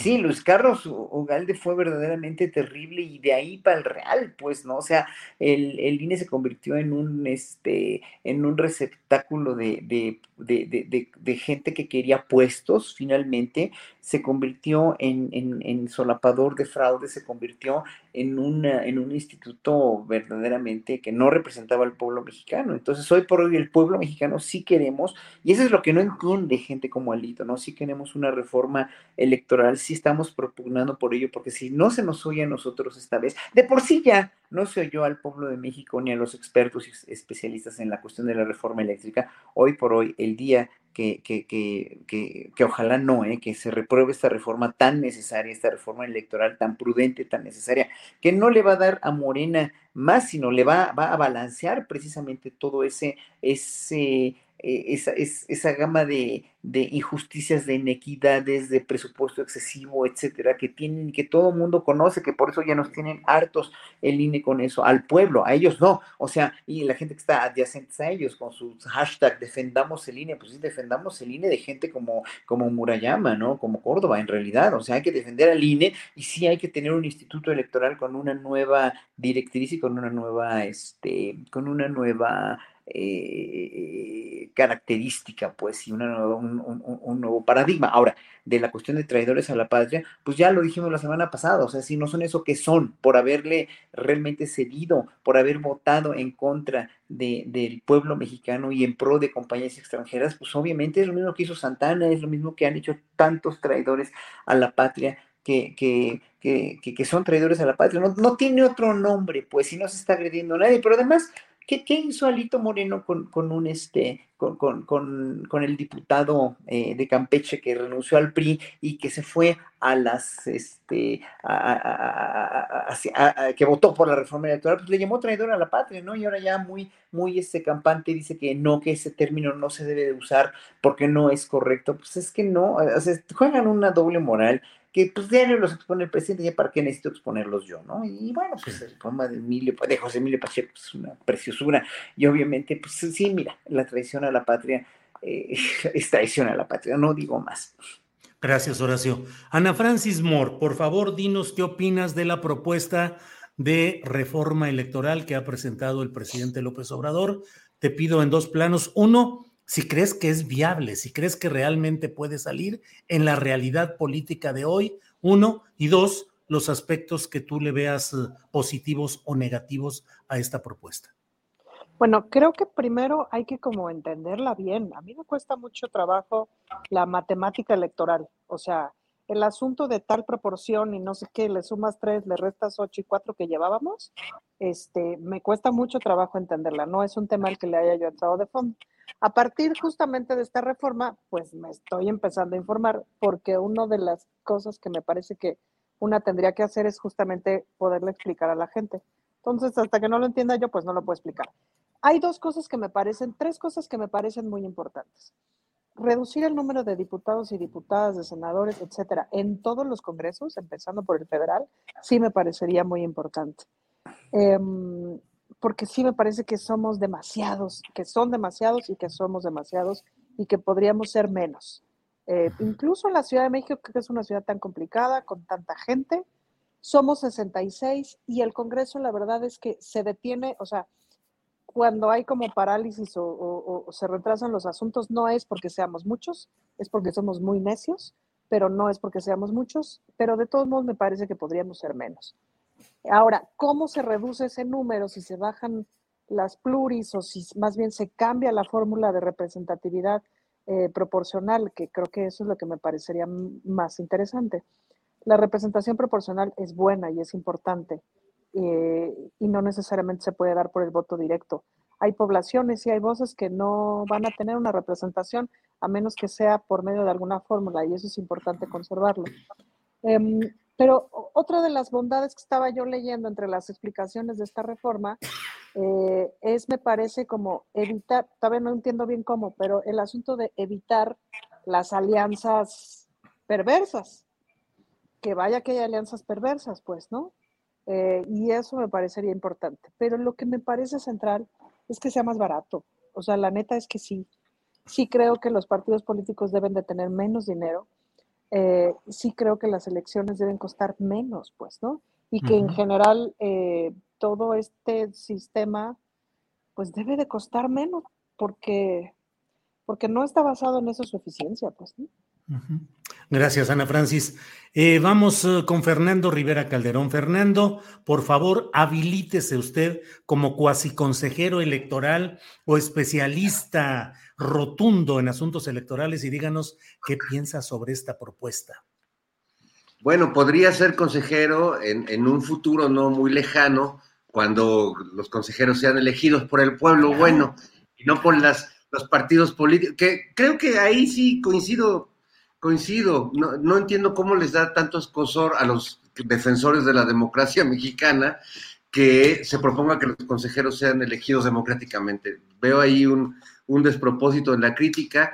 Eh, claro, se dice que esto puede igualmente ser eh, secuestrado por los partidos políticos, pero creo que el hecho de que participe la sociedad, que haya un voto de por medio, le da una legitimidad que los consejeros actuales no tienen.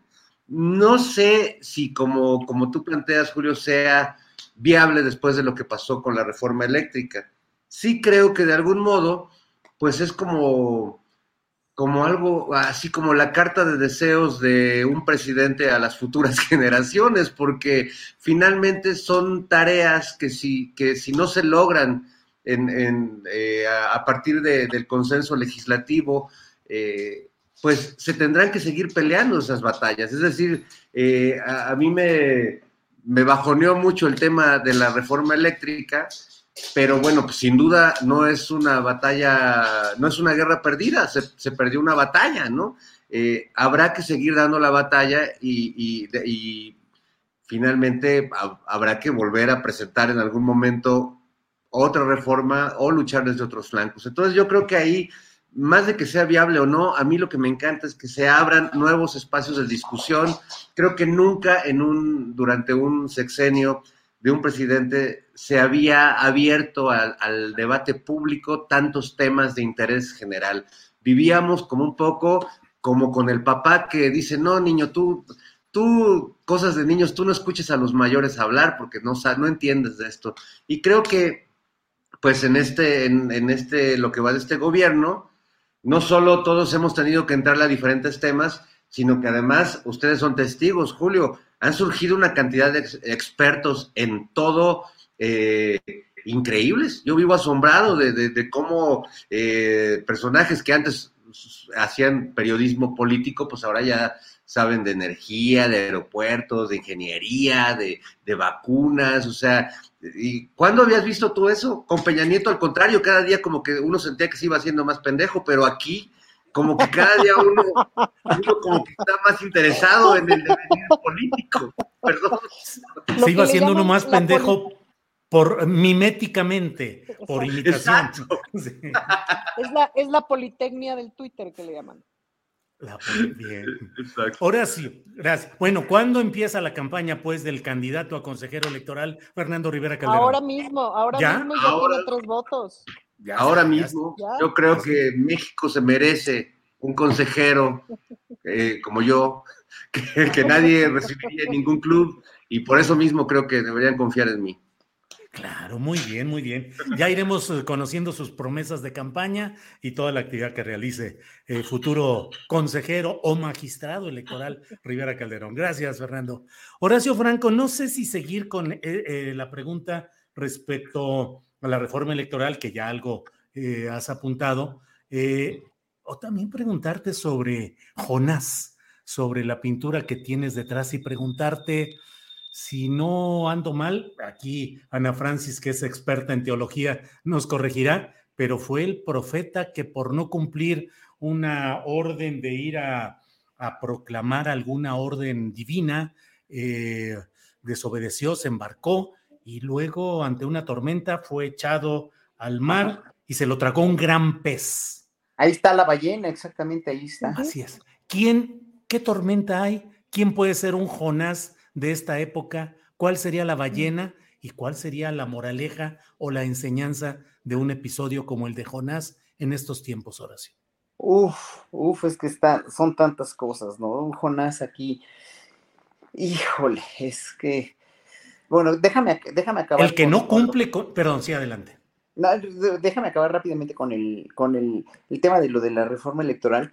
El, el, gran mérito o la gran virtud de esta reforma es que el presidente lo que quiere es empoderar al pueblo con las, con las autoridades electorales, de las cuales hoy por hoy todos los ciudadanos estamos completamente inermes. Y esa es la gran, o sea, si se va a redistritar el país, si se va a, cambiar, eh, si se van a cambiar los plurinominales, etcétera, etcétera, eso ya es una cuestión más técnica. Las cuestiones técnicas a veces a los ciudadanos nos abruman o simplemente nos, nos, eh, nos sesgan un poco el interés pero, pero el interés nacional está en que las elecciones son muy caras, eso es Vox Populi, que los consejeros ganan un dineral que no se lo merecen, eso, también es Vox Populi, y que, y que pues, realmente la han tomado en contra del partido en el gobierno porque no han multado o no han cesado candidaturas de otros candidatos de otros partidos y de Morena sí. Y eso es Vox Populi, se sabe y está totalmente comprobado. Hasta ahí con eso, ¿no? Entonces, por eso queremos,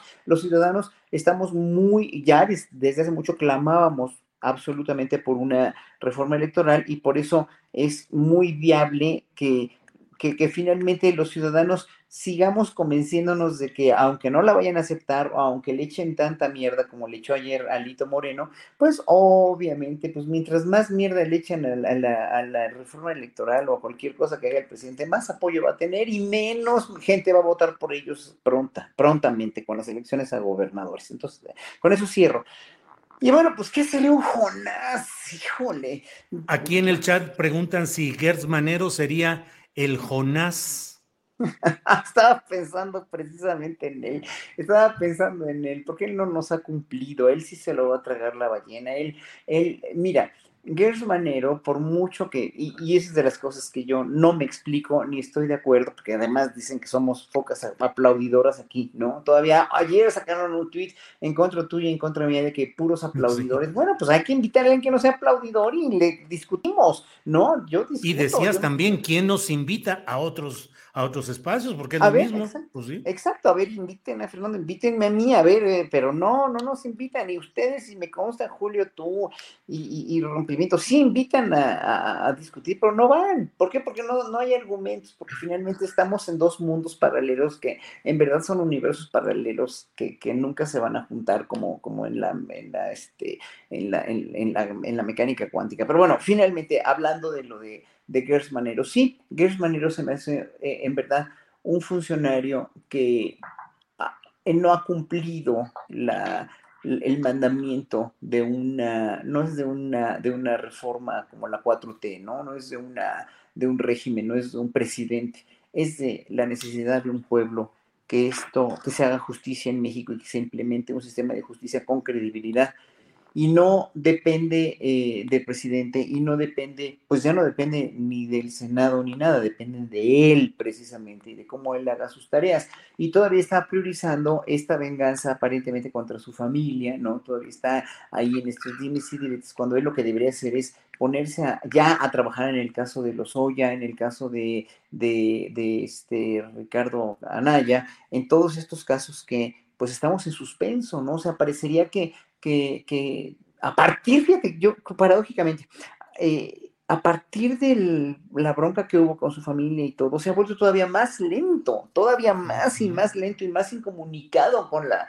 con la sociedad. La sociedad necesitamos ya, eh, y somos nosotros la ballena que lo vamos a, ojalá que sea esa, esa la, la, la, este, la, el- aquí el corolario, no, la, la ballena somos nosotros los ciudadanos que ya no aguantamos más con esta impunidad y con esta, con esta necesidad de justicia y no es venganza y no es nada. O sea, el presidente se pone muy al margen, cosa que en un momento dado lo entiendo, pero no lo justifico, no muy al margen de que no, no, no cárcel a expresidentes, él no propugna por eso, ni, ni quiere ser un presidente vengativo, pero esto ya, como, como tú lo has dicho tantas veces, como lo decimos tantos ciudadanos, no es venganza, es justicia y una sed de justicia que finalmente eh, es una sed pragmática de justicia, porque en la teoría, pues todas estas gentes como Lozoya, como Anaya, como Fox, como todos lo- lo- los, anteriores este, eh, políticos, ¿no? Eh, Alejandro Moreno, este, todos estos son, aparte de traidores a la patria, están totalmente repudiados y totalmente,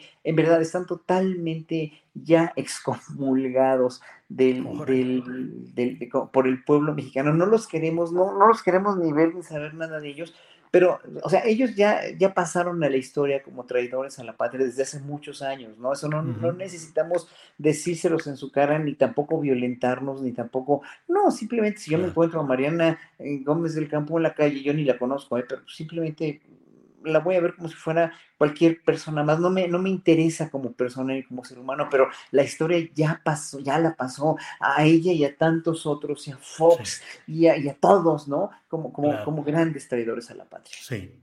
Bien, Horacio, gracias. Oye, Ana Francis, sí. Perdón, yo, yo nada más brevemente antes de, de la palabra, Ana Francis, es que tengo una interpretación diferente de, de Jonás y la ballena. O sea, sí, me, me parece bien que, que Jonás es, es el fiscal Gertz, eh, le va muy bien porque recordemos que además Dios le pide que haga algo y Jonás lo desobedece porque no le gusta el pueblo a donde lo mandó y se va para el otro lado. A Nínive. Eh, se sube al, al barco, lo echan del barco porque dicen este güey trae mala suerte, se está ahogando y entonces llega una ballena que en este caso, lamentablemente, es la confianza del presidente. que es la confianza de Dios, porque la ballena se la manda a Dios para salvarlo y para que no se ahogue. Y luego finalmente la ballena lo escupe y ya, ya Jonás ya regresa muy, muy este, suavecito, ¿no? A, predicar la palabra del Señor. Pero creo que le, aplica bien la metáfora y creo que la ballena, pues sí, es la confianza absoluta que le tiene el presidente contra la desconfianza que le tiene, pues yo, yo no conozco así un, amigo que diga, ay, oye, qué padre el trabajo del fiscal, este, qué, qué, buen desempeño, no, cómo van los casos, ¿eh? creo que es realmente ese, ese hombre ahogándose en un mar de papeles y de casos eternos y que no se resuelven y el, eh, y el gran poder de Dios salvándolo con la vallenota. A ver, gracias Fernando por esa interpretación. Teóloga Ana Francis Moore, dinos por favor cómo ves este asunto aterrizado a, lo terreno, a lo pragmático. Eh, eh, Gersmanero es salvado por la divinidad política que podría mandarle una ballena para que lo proteja, lo escupa y se convierta luego en el heraldo de proclamas del mensaje que desea la divinidad? Pues es que no sé si salvado es la palabra, es decir, lo que sí es cierto que es importante de esta historia de Jonás es que eh, el personaje se niega a ir hacia donde debe ir, pues, ¿no? Ese es como el principal asunto, hacia su destino, hacia donde debe ir. Y si no vas hacia tu destino, te traga una ballena, pues, ¿no? Y claro, con el favor de Dios, la ballena te escupe donde sí tenías que ir, pero no está padre que te traiga una ballena, digamos, ¿no? Eh, entonces, creo que pasa un poco como, em, como esta, esta historia que me contó alguna vez Jesús. Rodríguez, que no sé si sea una historia cierta, pero podría serlo, en donde a Ruiz Macié eh, lo mató, lo, lo, manda a matar Raúl Salinas de Gortari, pero Raúl Salinas de Gortari le encarga a alguien y le dice, te doy 6 millones de pesos para que mates a este güey.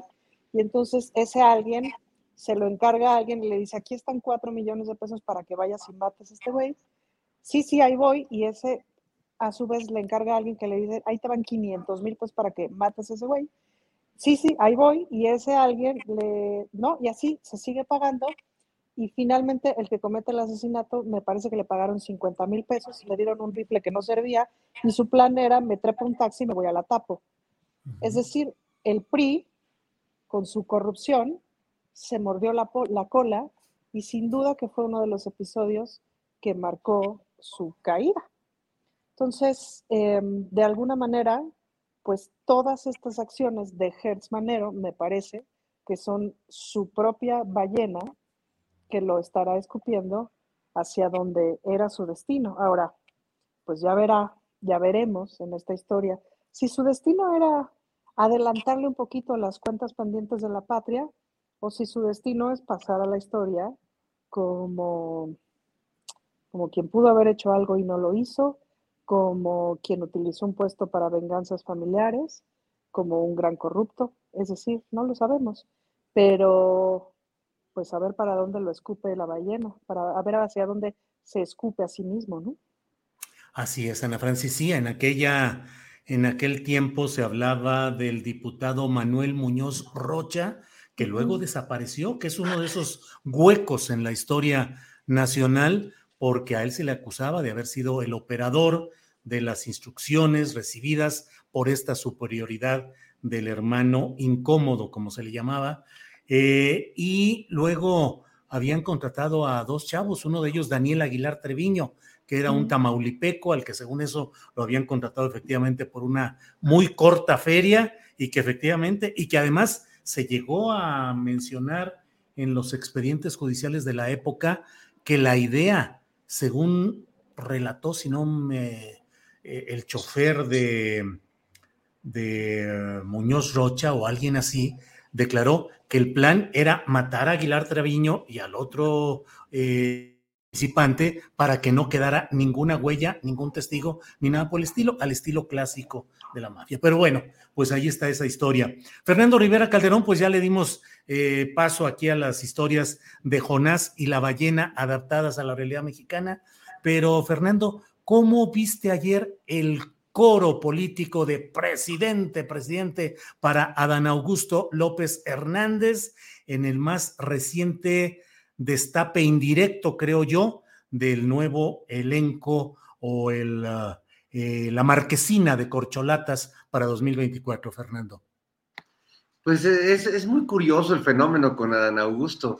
Eh, el presidente ha insistido que lo llamó justo porque como todos están ya entrándole a las campañas pensando en el 24, pues necesitaba un operador que le, que le ayudara en las tareas domésticas de, gobierno.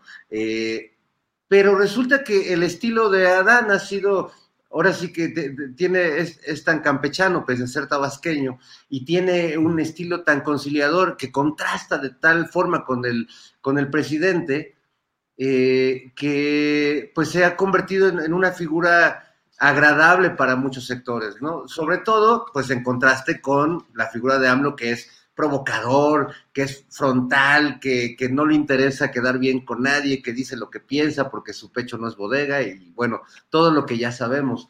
Eh, yo sí le creo al presidente en el sentido de que necesita con quién terminar el, el gobierno y veo muy difícil por muy bien que nos pueda caer o por mucho que se pueda parecer al abuelo Monster, que a mí también me cae muy bien, que, que, pueda ir por encima de lo que ha construido políticamente Marcelo Ebrard o Claudia Sheinbaum, que ambos me parecen que podrían ser buenos candidatos con diferencias este, muy claras que, que creo que todos, todos podemos ver quienes estamos escuchando.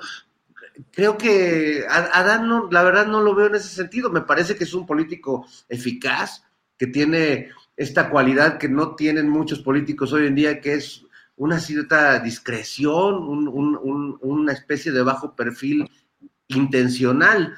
Eh, a mí me cae bien y me parece que es lo que necesita un, gobierno donde dos de sus, eh, donde varias figuras importantes pues están pensando ya en el 24 y están enfocando sus energías hacia allá. Yo no sé si a Marcelo le dé mucho tiempo, porque veo que siempre anda, este, enfriega el pobre y como que suda y no, no, no le da la vida.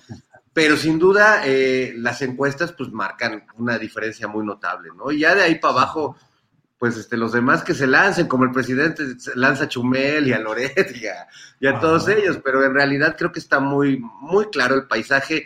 Yo no creo que vaya a haber una sorpresa, Julio, con respecto a Dan Augusto, eh, pero bueno, ya sabemos cómo es la política. Yo sí creo que, eh, a diferencia de los, los, los, décadas donde convivíamos con el tapado y con ese candidato que siempre era una decisión presidencial, aunque tenemos al autócrata, pues creo que justamente ahora no está funcionando así la cosa. Pero bueno, es una impresión personal, habrá que ver, como dicen este, los payasos de Twitter, al tiempo al tiempo, sí, esa es una muletilla de, bueno, al tiempo, ya el tiempo nos confirmará. Eh, bien, Fernando. Horacio Franco, por favor, colóquese usted casi en esa plataforma de, si fueras columnista de asuntos políticos, ¿qué dirías respecto a las posibilidades actuales de Claudia, de Ebrard y la aparición ahora de Adán Augusto? Por favor, Horacio.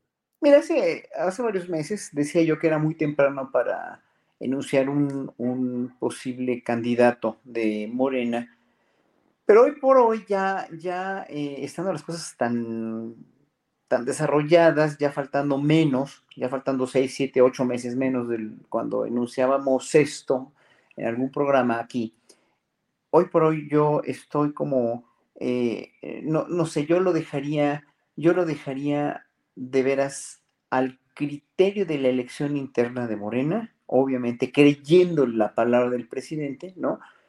Creyendo además en lo que históricamente siempre dice cuando habla del tapado, cuando habla del porfirismo, cuando habla, eh, bla, bla, bla, en todas sus lecciones de historia diarias que son siempre muy, muy bienvenidas y muy trascendentes, aunque mucha gente les dé hueva, es una cuestión de, de, de veras de, de, mucho aprendizaje y, y, sobre todo para la gente que no tiene conciencia histórica. Acuérdense que la gente, muy poca gente en el mundo hace conciencia histórica cuando se trata de, vivir en el presente, ¿no? Y de, y de propugnar por los derechos, etcétera, etcétera, o de, simplemente de ubicarse en la realidad, ¿no? Somos gente que olvida muy fácil los seres humanos. Entonces el, el presidente, al hacer esto, se está lavando las manos y se está curando en salud, lo cual me parece muy bien, pero obviamente no deja de tener él personas como estas tres que, que mencionaste. Y obviamente a Monreal, pues otro Jonás, aquí decía alguien de la, de la audiencia que pues Monreal sería otro Jonás. Y en realidad, pues sí, no lo menciona porque no lo considera, evidentemente, porque Monreal se ha alejado muchísimo del presidente y pues con sus razones políticas, sus razones de político también de, mucho colmillo y de una persona bastante visceral que está bastante, bastante herido, que no resentido, no creo que esté resentido y si está, pues que se lo trate, ¿no? Con, con, con terapia, porque esos resentimientos no se pueden tener en la política, porque pues hoy mismo lo dijo López Obrador, ¿no? Ebrard no está, no estaba resentido con López Obrador cuando López Obrador sería el candidato ganador de Morena para la elección presidencial. Y entonces, la conclusión, la única conclusión que saco como, como si yo fuera analista político, diría que el presidente está sacando una a otra a veces, ¿no? Con muchas contraluces, con muchas cuestiones este, eh, casi vedadamente, casi picarescamente, como Antier lo sacó con Adán Augusto, está sacando pues sus tapados, sus, más bien sus, sus preferidos para la sucesión presidencial, pero hay que confiar en que López Obrador es congruente con él mismo y es congruente con que finalmente la elección interna de Morena es la que va a sacar al candidato. Y esperemos que así sea. ¿Por qué? Porque no queremos otra decepción y finalmente creemos que cada uno de estos candidatos tendría eh, como presidente puntos fuertes, puntos menos fuertes, y que, que bueno, que ahora sí que, que gane el mejor, ¿no? Que, que, seguramente en la elección de 2024, y eso ya no tiene vuelta atrás, o sea, la cuarta transformación, transformación va a seguir y va a seguir y va a seguir, porque no hay quien le ponga freno a esto, porque aquí hay una, alguien de la audiencia, algún, algún, algún, algún, algún alguien que está con la, este, con la oposición que dice que que, que, que, no, que no nos que los chairos no nos podemos comparar con los ciudadanos, o sea, que no, no nos nombremos ciudadanos porque los ciudadanos están muy en contra de, de López Obrador. Bueno, 71% de los, de los chairos entonces que, que, que hacen la, que, que, sacan las, las encuestas de, de, preferencias presidenciales en el mundo, pues son chairos, somos chairos, está bien, escogieron chairos. Tiene razón, la gente no quiere a López Obrador, como dice la oposición, están hartas de López Obrador, están hartas de este sistema, de esta dictadura, están hartas de que el país esté cayendo pedazos, como dijo este señor imberbe de Alejandro Moreno, que dice, no, no, es que no es posible que estén tan ciegos, pero bueno, pues allá ellos, hombre, nos vamos a seguir comunicando así, de esta forma, de esta manera, total y absolutamente, cada quien por su lado, pero sí el 71% de la población se aprueba a López Obrador y espero que siga esta, alguien que pueda continuar el gobierno o la forma de gobierno de, con, con, estas, con todas estas cuestiones que no populistas, que no dictatoriales, porque esos son fantasmas que se inventan ellos para poder este, seguir este, conservando sus privilegios. Gracias, Horacio. Ana Francis Moore, hay quienes desde la oposición dicen que en términos de cambios trascendentales políticos, el gobierno del presidente López Obrador ya llegó a su límite, que a partir de ahora solo va a ser administrar eh, pues la evolución de su proyecto, pero ya sin las grandes reformas trascendentales, ni la eléctrica, ni la electoral. Veremos qué pasa con lo de la Guardia Nacional al tiempo, como dice, como recordó ahorita Fernando Rivera Calderón, ya lo veremos al tiempo, pero eh, no hubo reforma fiscal. ¿Crees que el tiempo político de los cambios trascendentes hasta aquí llegó? No, no para nada. Todavía queda un ratote, pues. Lo que pasa es que también siento que, o sea, que vienen tiempos en donde, en donde vamos a empezar a ver resultados de los cambios políticos que ha habido. Es decir, no hubo una reforma eléctrica como la que queríamos, pero sí hubo una serie de avances en ese sentido.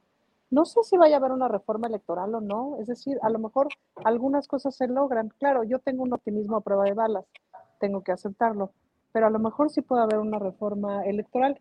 Yo no sé si podría haber una reforma fiscal, la verdad es que esa sí sería mi esperanza, pero lo que sí ha habido es una mucho mejor recaudación fiscal, que eso es muy importante.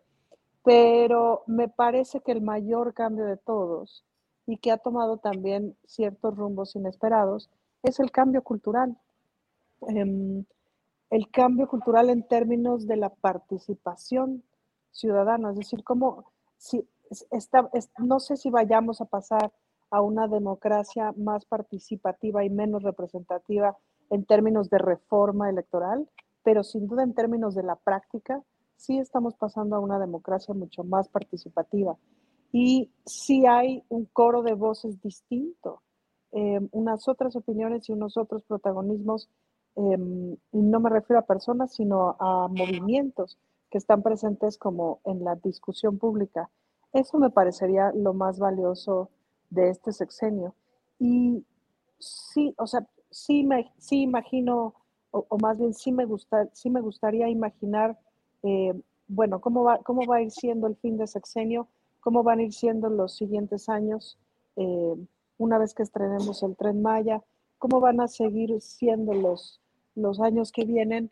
Eh, con los cambios que está habiendo en la SEP, es decir, lo empezaremos a ver pronto en términos de la educación de las criaturas, empezaremos a ver pronto en esta transformación tan importante que está habiendo en salud, em, en este cambio que está habiendo hacia una unificación del sistema de salud que era no necesaria lo que le sigue, ¿cómo lo iremos viendo en la vida práctica? Creo que yo pienso más en eso, ¿sabes? Como en la vida práctica, en las cosas de la vida cotidiana que se transformen, que luego eso de pronto cuesta trabajo verlo. Claro. Pues Ana Francis, eh, esa es parte de lo que está ahorita en el camino. Fernando Rivera Calderón, eh, terminó la llamada entre la, la, comunicación entre el presidente de Estados Unidos y el presidente de México. La portavoz de la Casa Blanca dijo que eh, la conversación había estado centrada principalmente en migración. Dijo, la mayor parte de la conversación fue sobre migración, eh, sobre cómo coordinar una estrategia para reducir la migración en la frontera. La portavoz dijo, el tono de la llamada fue muy constructivo. Además, dijo, esta no era una llamada en la que el presidente Biden estaba amenazando al presidente mexicano de ninguna manera. ¿Cómo ves estos temas? ¿Cómo ves el, tema de la migración y la presencia, pues al menos desde mi punto de vista, cada vez más eh, imperiosa, más eh, aplicada de intereses de Estados Unidos a través de su embajador sombrerudo, Ken Salazar, eh, en todos los terrenos de la economía y de la política mexicanas? Ya sé que no eres internacionalista, Fernando, pero eres un opinador versátil. Por favor, Fernando.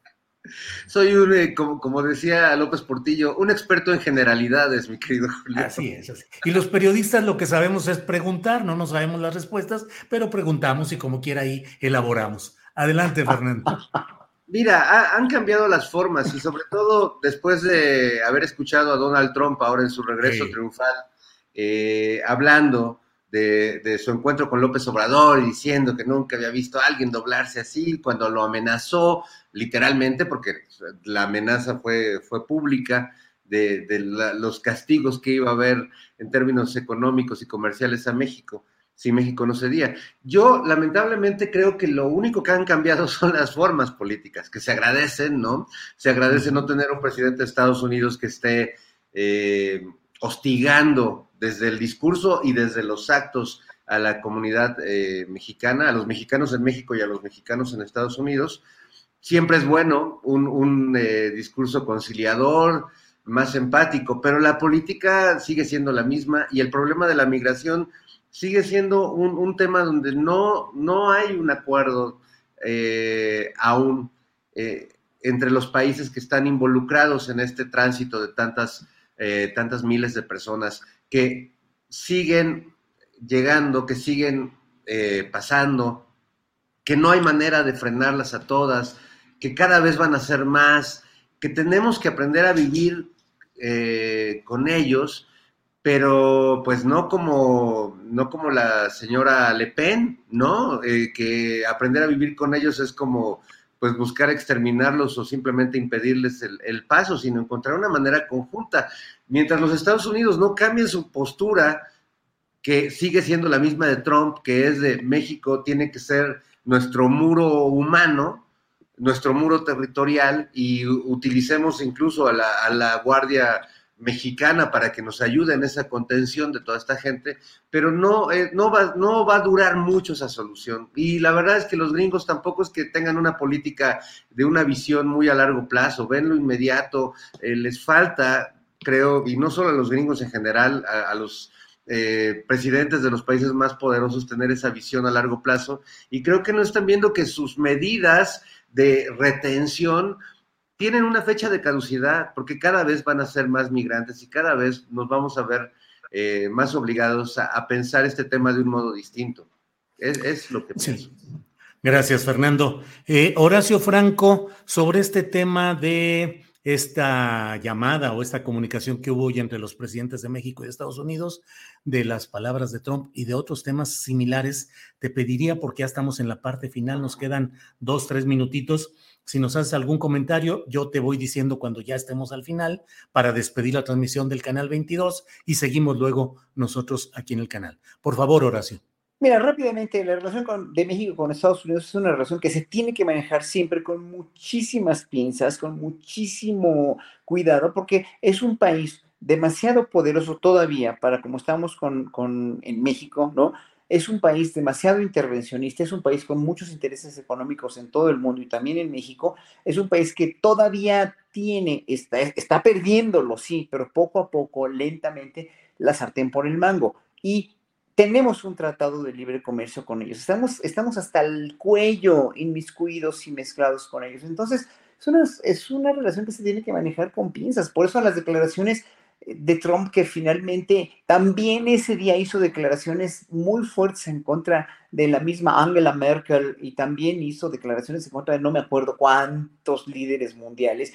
Trump es un impulsivo, compulsivo, mentiroso, terrible. Fue presidente de Estados Unidos y la gran, de veras, el gran mérito de Andrés Manuel López Obrador fue llevar la fiesta en paz con un energúmeno loco como este cabrón. Pero bueno, finalmente, ahora, con Biden, pues también lo, lo tiene que llevar bien. ¿Por qué? Porque es la política internacional de México es el presidente de Estados Unidos, es el presidente de México, y yo creo que lo está llevando bien. La, la, cuestión aquí es que son demasiados intereses, son demasiados migrantes, son demasiados intereses económicos, y claro, obviamente, pues todo tiene que ir con la fiesta en paz, porque ahorita, tanto hace 20 años lo decíamos, 30, 40, 50 años, estamos tan cerca de Estados Unidos que no nos conviene verdaderamente pelearnos con ellos, ¿no? Y sí, este, obviamente, la, eh, como magnimizó la respuesta de Marcelo Ebrard, este Donald Trump, de cuando, cuando iban a poner los aranceles, pues no era para menos, o sea, ¿qué, haría, qué hubiera hecho Marcelo Ebrard?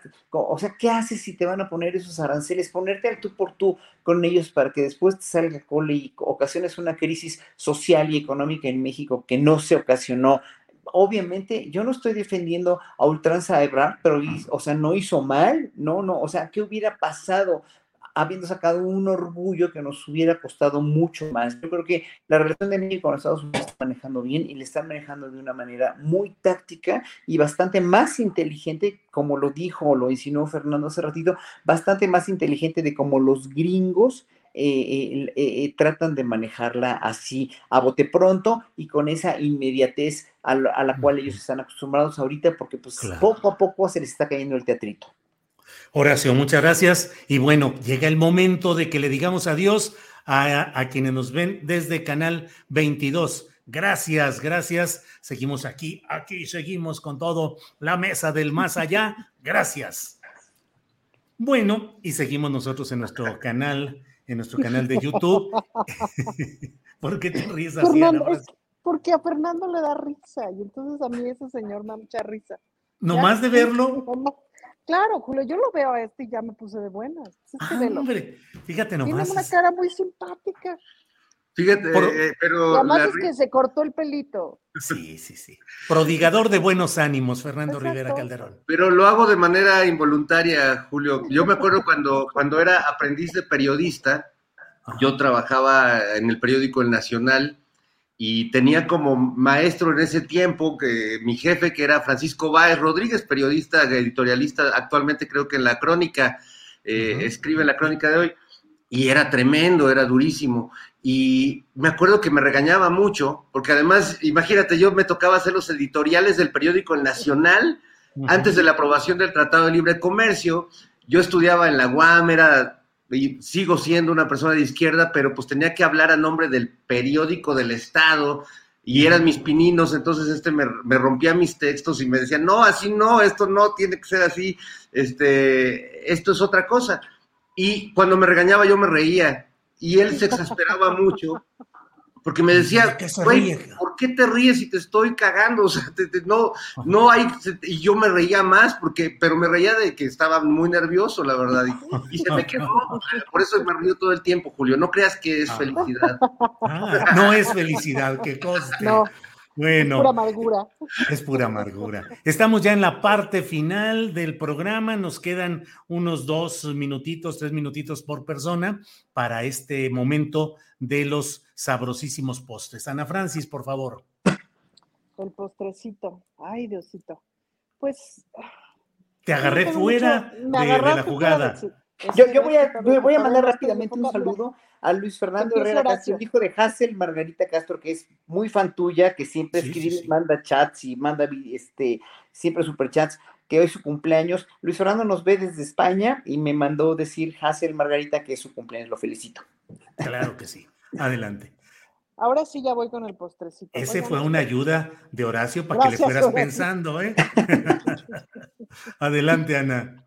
Bueno, mañana es el Día de la Niñez, Julio, y yo creo que es una gran oportunidad de celebración, de festejo para todas las criaturas.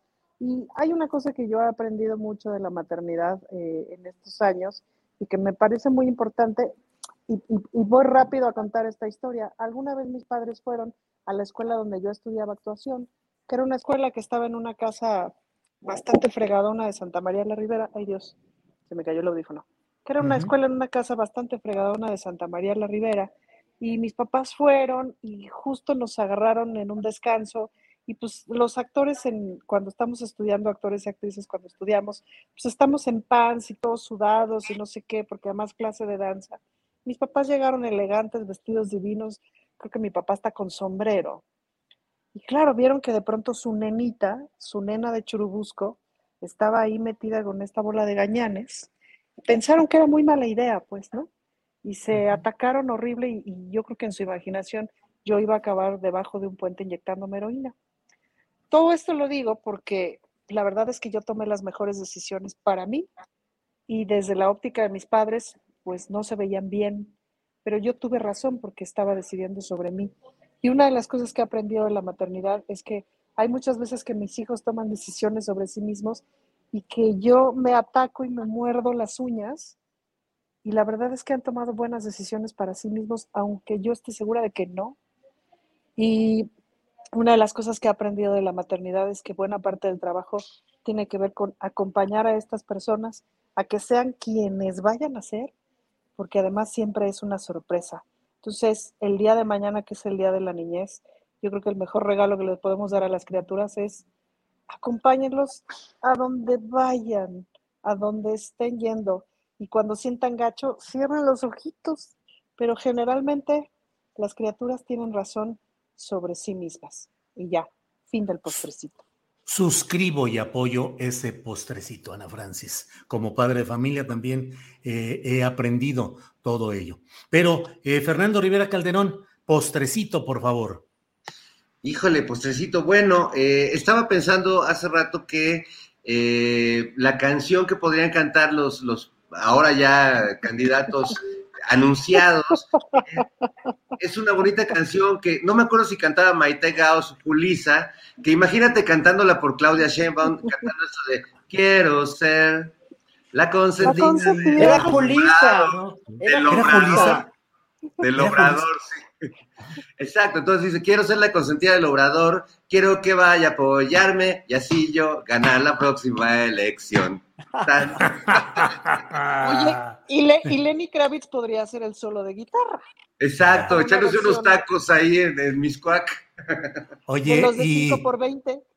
¿Y Adán Augusto alguna canción de Emilio Tuero o de Toña la Negra o algo así de aquellas épocas, no, Fernando? Podría funcionar una de esas o la de la serie de tararararara, tarara, tarara, tarararara, tarara, y ya sale Herman Monster y toda la banda y, y el abuelo, porque la verdad sí, sí le da un aire muy tremendo. Sí, sí, sí, sí. Y Marcelo, algún, alguna tonadita francesa, ¿no? La vida en rosa. La vida en rosa. La vida en rosa. Bueno, gracias Fernando. Horacio Franco, la parte final, postrecito, lo que tú desees, por favor. Pues voy a ser muy anticlimático y voy a, quiero reflexionar sola. Sí, la verdad sí, sí, quiero ser muy anticlimático porque es pertinente, en verdad, reflexionar sobre Devani y toda, toda, toda este, este entramado tan trágico de, de la Fiscalía y del gobierno de Nuevo León pues a ver si así los neolonenses aprenden un poquito a reflexionar un poquito más por quién van a votar.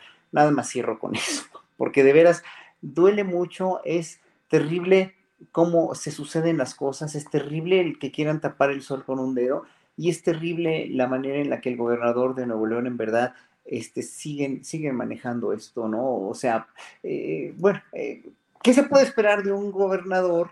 Y de una esposa que finalmente hicieron una campaña a través de Instagram y de, y de todo esto, ¿no? O sea, no, no, no se puede esperar más, pero bueno, ahora sí que hay que reflexionar, hermanos de Nuevo León, voten en verdad, digo, no había opciones, Julio, pues tú, tú entrevistaste a esta mujer y tú la sacaste del, del, de la enorme mentira, pero no había opciones, pero híjole, haber votado por este hombre tan, tan inexperto y por un hombre que hizo una campaña así y por quien lo respalda, que es un movimiento ciudadano verdaderamente cuya yo creo que la única persona que vale la pena ahí es Patricia Mercado y todo lo demás se les cae a pedazos también. Es muy trágico, es muy difícil, es muy terrible y me duele mucho por los padres de esta de, digo, por los padres de esta muchacha que en verdad se, o sea, fue pues ha sido como para ellos como para todos los padres que han visto a sus hijos y a sus hijas morir y desaparecer, pues es terrible. Y no quitemos el dedo del renglón de eso y que se tienen que poner ya a trabajar en ese sentido. Sí, cierto, Horacio, y cierto que, bueno, aunque resulte anticlimático, era un tema que es necesario que hablemos y que platiquemos. Bueno, pues en esta ocasión son las 3 de la tarde con 3 minutos. Eh, eh, agradezco a todos. Ana Francis, gracias por estar aquí. Buenas tardes. Gracias, adiós amigos. Fernando Rivera Calderón, gracias y buenas tardes. Gracias, un gusto y gracias a todos los que ya me han ofrecido su voto anticipado en mi candidatura ciudadana como consejero de lo que, lo que se vuelva el INE. Vamos, Muy bien. vamos. Vamos, Yo- sí, sí, adelante. Yo preferiría lavar los baños de línea a ser consejero. Gracias. Horacio, gracias y buenas tardes. Gracias, buenas tardes. Que estén bien, gracias, hasta luego. Bueno, pues esto ha sido la mesa del más allá, como siempre, inteligente, chispeante, a fondo y profundidad eh, eh, de lo que sucede en nuestro país. Y bueno, no se vaya porque tenemos de inmediato la, nuestra siguiente eh, eh, fracción, nuestra siguiente parte de este programa con Adriana Buentello. Adriana, buenas tardes. ¿Cómo estás, Julio? Muy buenas tardes. Saludos a todos los que todavía nos andan viendo por acá. Pues nos damos, Julio, con las recomendaciones y empezamos con nuestra querida María Hahnemann, que ya está listísima por acá. María, ¿cómo estás? Muy buenas tardes. Adri, Julio, último viernes de abril y pues felices de que ya empezaron los festejos del Día del Niño por todo el país, sobre todo después de dos años de pandemia. Claro, todavía hay que cuidarse mucho, pero ya se puede festejar. Y la Secretaría de Cultura de la Ciudad de México en el Parque Cuitláhuac están invitando a todos los niños al Festival de los Niños. Como parte de los conciertos habrá presentaciones de los Patita de Perro, Triciclo Circus Band, Que Payasos y Circo de Mente, además de Feria del Libro, presentaciones también de libros y muchas actividades. Desde las 10 de la mañana hasta las 6 de la tarde y es entrada gratuita. También el Festival Revuelo que estará festejando tanto en el Centro Cultural Los Pinos como en el CENART. Hay muchas, muchas actividades, música, talleres, conciertos, teatro. Vean la cartelera, se va a poner muy bueno y todos estos eventos son gratuitos. Y me voy muy rápido, pues en toda la República hay muchos eventos. En Querétaro, la Orquesta Filarmónica dará el 5 de mayo un concierto para los más chiquitos con el Carnaval de los Animales y temas de películas como Harry Potter, Aladino y varias más. 7 de la noche, Teatro Metropolitano. Va un comercial. El Teatro del Bicentenario en León me tiene de invitada mañana a las 5 de la tarde para un recital del Día del Niño. Todos invitados. La Orquesta Filarmónica de Toluca prepara un concierto especial para celebrar el Día del Niño, el sábado 30 de abril en punto de las 13 horas en el Centro Cultural Toluca. La entrada será libre y gratuita. Podrán disfrutar melodías de Disney y de Cricri. Se invita al público a asistir disfrazado de su personaje favorito y para festejar este día tenemos a un consentido de esta sección, a nuestro querido Bastian, un niño que nos ha demostrado mucho su amor a la música y sobre todo a la guitarra. Hola Bastián, ¿cómo estás? Muy bien, gracias. Ya listo para la entrevista. ¿Cómo vas a festejar el Día del Niño? Eh, pues creo que voy a hacer muchas cosas. Primero voy a ir a un concierto de Marín Martínez y luego voy a ir a... y dime, ¿qué otras cosas haces para divertirte? Eh, jugar con mis amigos, ir a la casa de mis abuelitos, ir en bicicleta, nadar y pasear. Súper. Te voy a hacer unas preguntas para que todos te conozcamos mejor. A ver, ¿tu postre favorito? Eh, no, ¿Tu juguete preferido? Eh, me gustan los videojuegos y mi videojuego favorito es Mario Kart. ¿Tu película preferida? Eh, fui a ver Sonic 2 y me gustó muchísimo. Creo que esa es mi película favorita ahorita. Súper bien. Pues que te festejen mucho, mucho, que te la pases padrísimo y muchas felicidades por el Día del Niño y por todos tus logros. Gracias, Joaquín. Saludos a todos y feliz Día del Niño. Un abrazote y saludos a todos en casa. Pues él es Bastián, un niño extraordinario. Y Música UNAM tiene también varias actividades del Día del Niño en su programa La Niñez y la Música. Lo FUNAM a las 12 del día de mañana presentará El Mundo en el Jardín basado en la Sinfonía número 9 del Nuevo Mundo de Dvorak, animación musicalizada por la Orquesta Filarmónica del UNAM. Esto será una transmisión en línea. Por otro lado, la Orquesta Juvenil Universitaria Eduardo Mata y un grupo de actores y titiriteros presentarán en el Anfiteatro Simón Bolívar el cuento musical La historia del soldado de Stravinsky de forma presencial, mañana a la una de la tarde y a las 5. Y ya en vivo y a todo color, a las 6 de la tarde de mañana, la Orquesta Filarmónica del UNAM celebra la infancia en la sala Nezahualcóyotl con dos divertidas obras. Tiranosauria Sue, un concierto cretácico de Bruce Adolf y Pedro y el Lobo de Prokofiev. Y por último, mañana, la banda mexiquense originaria de Ixtapaluca, Los Camer, presentarán un concierto en el Foro Obos, ubicado en el corazón de San Ángel, en la Ciudad de México. Es música gitana para niños y grandes a las 6 de la tarde. Y es todo por hoy, pero antes de irme les quiero recordar a la audiencia que Asteria Informa es un proyecto que se autosustenta y vive gracias a sus aportaciones. Aquí las cuentas por si quieren donar. Y ahora sí ya me voy. Los invito a seguirme en las redes. Me encuentran en Facebook, Instagram, Twitter, YouTube y Spotify como María Jane Mambera. Les deseo a todos un feliz y musical fin de semana. Muchas felicidades a todos los niños de México. Y si tienes un sueño, no te rindas. Gracias a nuestra queridísima María Hahnemann. Felicidades a todos los niños y a todos los que por lo menos de corazón todavía somos niños. Y que y Jesús, que ya está por acá nuestro querido Jesús Taylor. A ver si pues, tú tienes todavía corazón de niño. No, ah, ah, ahora sí, no caí. Un sonido ambiente, así que no me engañes. Bueno, no te puedo engañar, pero para que veas que tengo corazón de niño y muchas felicidades a todos los niños del mundo, del mundo. ¿eh? Y bueno, querida Adriana, este, tenemos una buena recomendación hablando de niños precisamente. No es una película infantil, pero eh, hay dos actores niños que son preciosos, actúan de maravilla. Y fíjate que es una película para ver en HBO Max. Es una película que habla sobre la migración, querida Adriana. Y bueno, saludos a todo el público, a toda la audiencia también. Eh, pero con una perspectiva un poco diferente. No minimiza eh, eh, pues la crudeza, la dureza que es la migración. Se trata de migrar de México hacia los Estados Unidos. el título de la película se llama Los Lobos, Los Lobos. Y digo que no minimiza porque pues obviamente es un proceso difícil, complicado para una madre, joven, joven madre llamada Lucía, que tiene dos pequeños hijos eh, de 8 y 5 años y decide cruzar con ellos la frontera e ir a buscar, e ir a buscar, eh, pues, otro tipo de vida, ¿verdad? Este, se ve obligada a eso. La película no nos cuenta cómo es el cruce, que la mayoría de las películas de este tipo que hablan de migrantes nos cuentan la dificultad, los riesgos, todo esto. No cuenta esto, se lo brinca, pero evidentemente hay una situación complicada, difícil cuando ellos llegan allá.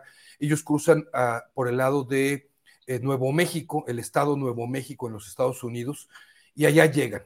Y se instalan en un, pues no sé si decirle departamento, más bien es un cuarto pequeño en muy malas condiciones, pero ahí están. La cosa es que mientras Lucía va a trabajar y trabaja desde muy temprano en la mañana y regresa ya inclusive cuando el sol se ha ocultado, eh, los niños se tienen que quedar ahí solos en ese cuarto y, a esperar. La mamá le ha dado una serie de instrucciones de una manera, eh, les diría yo, muy hermosa, y los niños tienen que permanecer ahí tratándose de comportar con estas reglas, con alguna promesa, porque ellos tienen un sueño eh, muy grande que la mamá evidentemente pues les quiere cumplir y también ella se los ha prometido.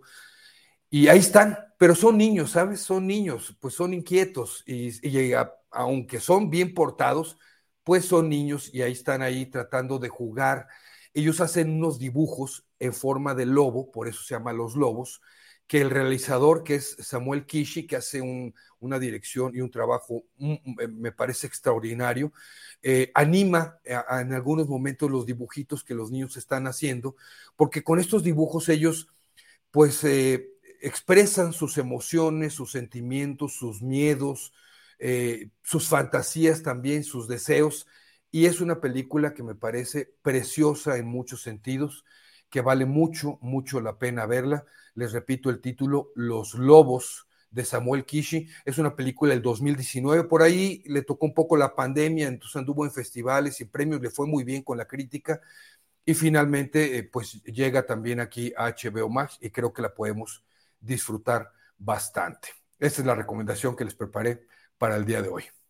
Pues me acuerdo o estoy recordando también esta película de La vida es bella, pues sobre todo porque niños menores de edad, niñas y niños en circunstancias pues extremas, híjole, es muy, muy duro el ver películas, también historias, por supuesto, pero eh, películas eh, en las que están, está la visión, ¿no? Desde, desde este punto de vista. Así que, pues, esta recomendación eh, tuya que por acá preguntaban es de HBO, ¿cierto? HBO Max, sí. Oye, esta película te hace reír a momentos, te hace llorar, te conmueve, tiene, tiene muchas cosas bonitas que, que vérsele, Los Lobos, en HBO Max, exactamente. Perfecto. Y te vemos al rato, Jesús, tus redes sociales. Al ratito en YouTube, que es eh, mi canal es Taylor Jesús. La recomendación hoy para ver en Netflix, una película argentina. Mañana una muy buena película para Prime Video.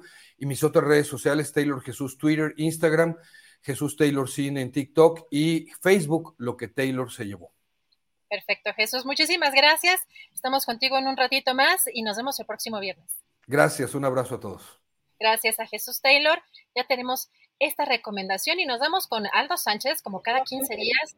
Vamos a platicar qué hay en materia de museos, de exposiciones. ¿Cómo estás, Aldo? Muy buenas tardes. Hola, Adriana. Muy bien, estoy muy contento. Este, una semana muy agitada en todos los sentidos, ¿no? Pero bueno, muy contento por fin de que sea viernes. Y bueno, pues con una recomendación muy especial que es en los límites de la Ciudad de México, ¿no? Que también eh, pues la verdad es que todos los, la mayoría de los museos están concentrados en el centro y es bueno siempre hablar de lo que sucede en los límites de esta gran ciudad, ¿no? Y bueno, y de eso se trata, pues, el ex convento del Desierto de los Leones, que pues presenta una exposición titulada Enfoques Plásticos. Esta exposición, bueno, presenta obras de varios artistas como Rebeca Moreno, Guillermo Díaz, Alfonso Maya, José Luis Cruz, Salvador Medina, Andrés Cartescu, Miguel Ángel Gómez. Y bueno, pues entonces uno es, digamos, por partida doble. Puede ir a visitar esta exposición muy interesante con eh, pues artistas, eh, por ejemplo, como Guillermo Díaz, que hace, digamos, imágenes a partir de pequeños botones.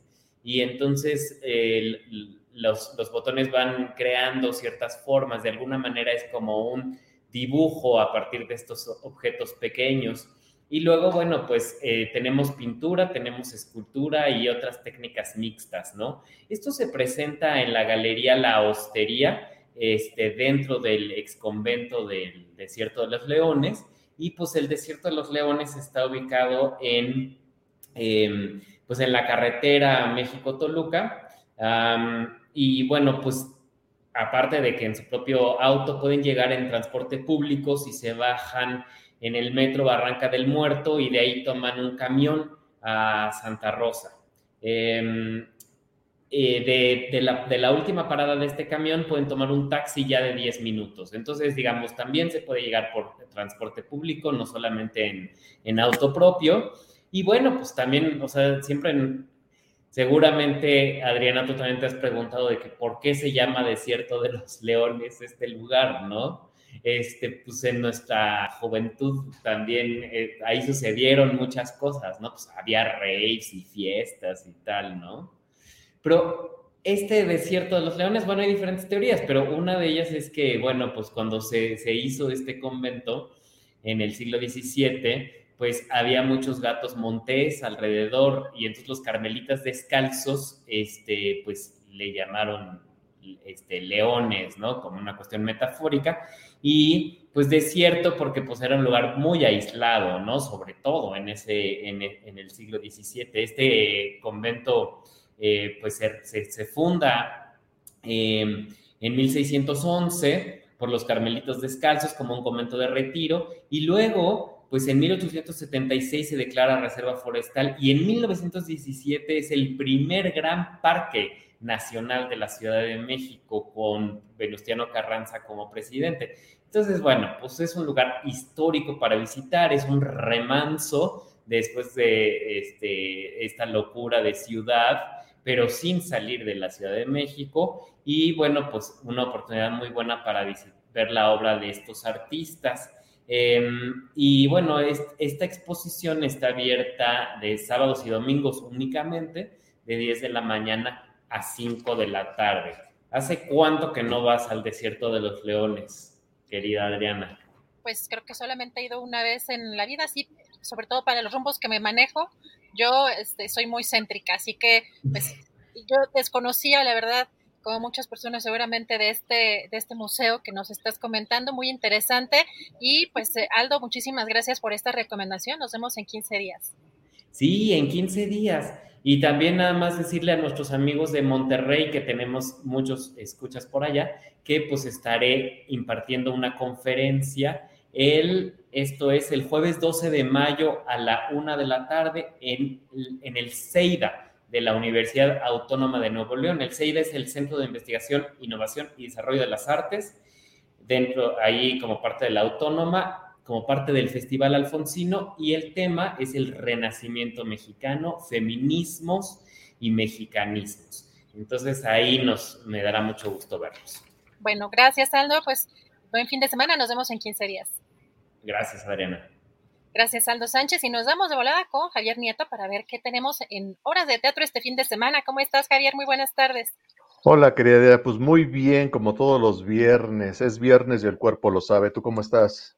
Pues soportable el calor, ¿no? La verdad es que se aligeró estas últimas, no sé si semana y media, como semana y media, que ya uno puede dormir tranquilamente porque que va el calor sí, no deja ni dormir pero ahora se cambió el calor por los moscos. O sea, es una por la otra, no puede haber felicidad entera, ¿no?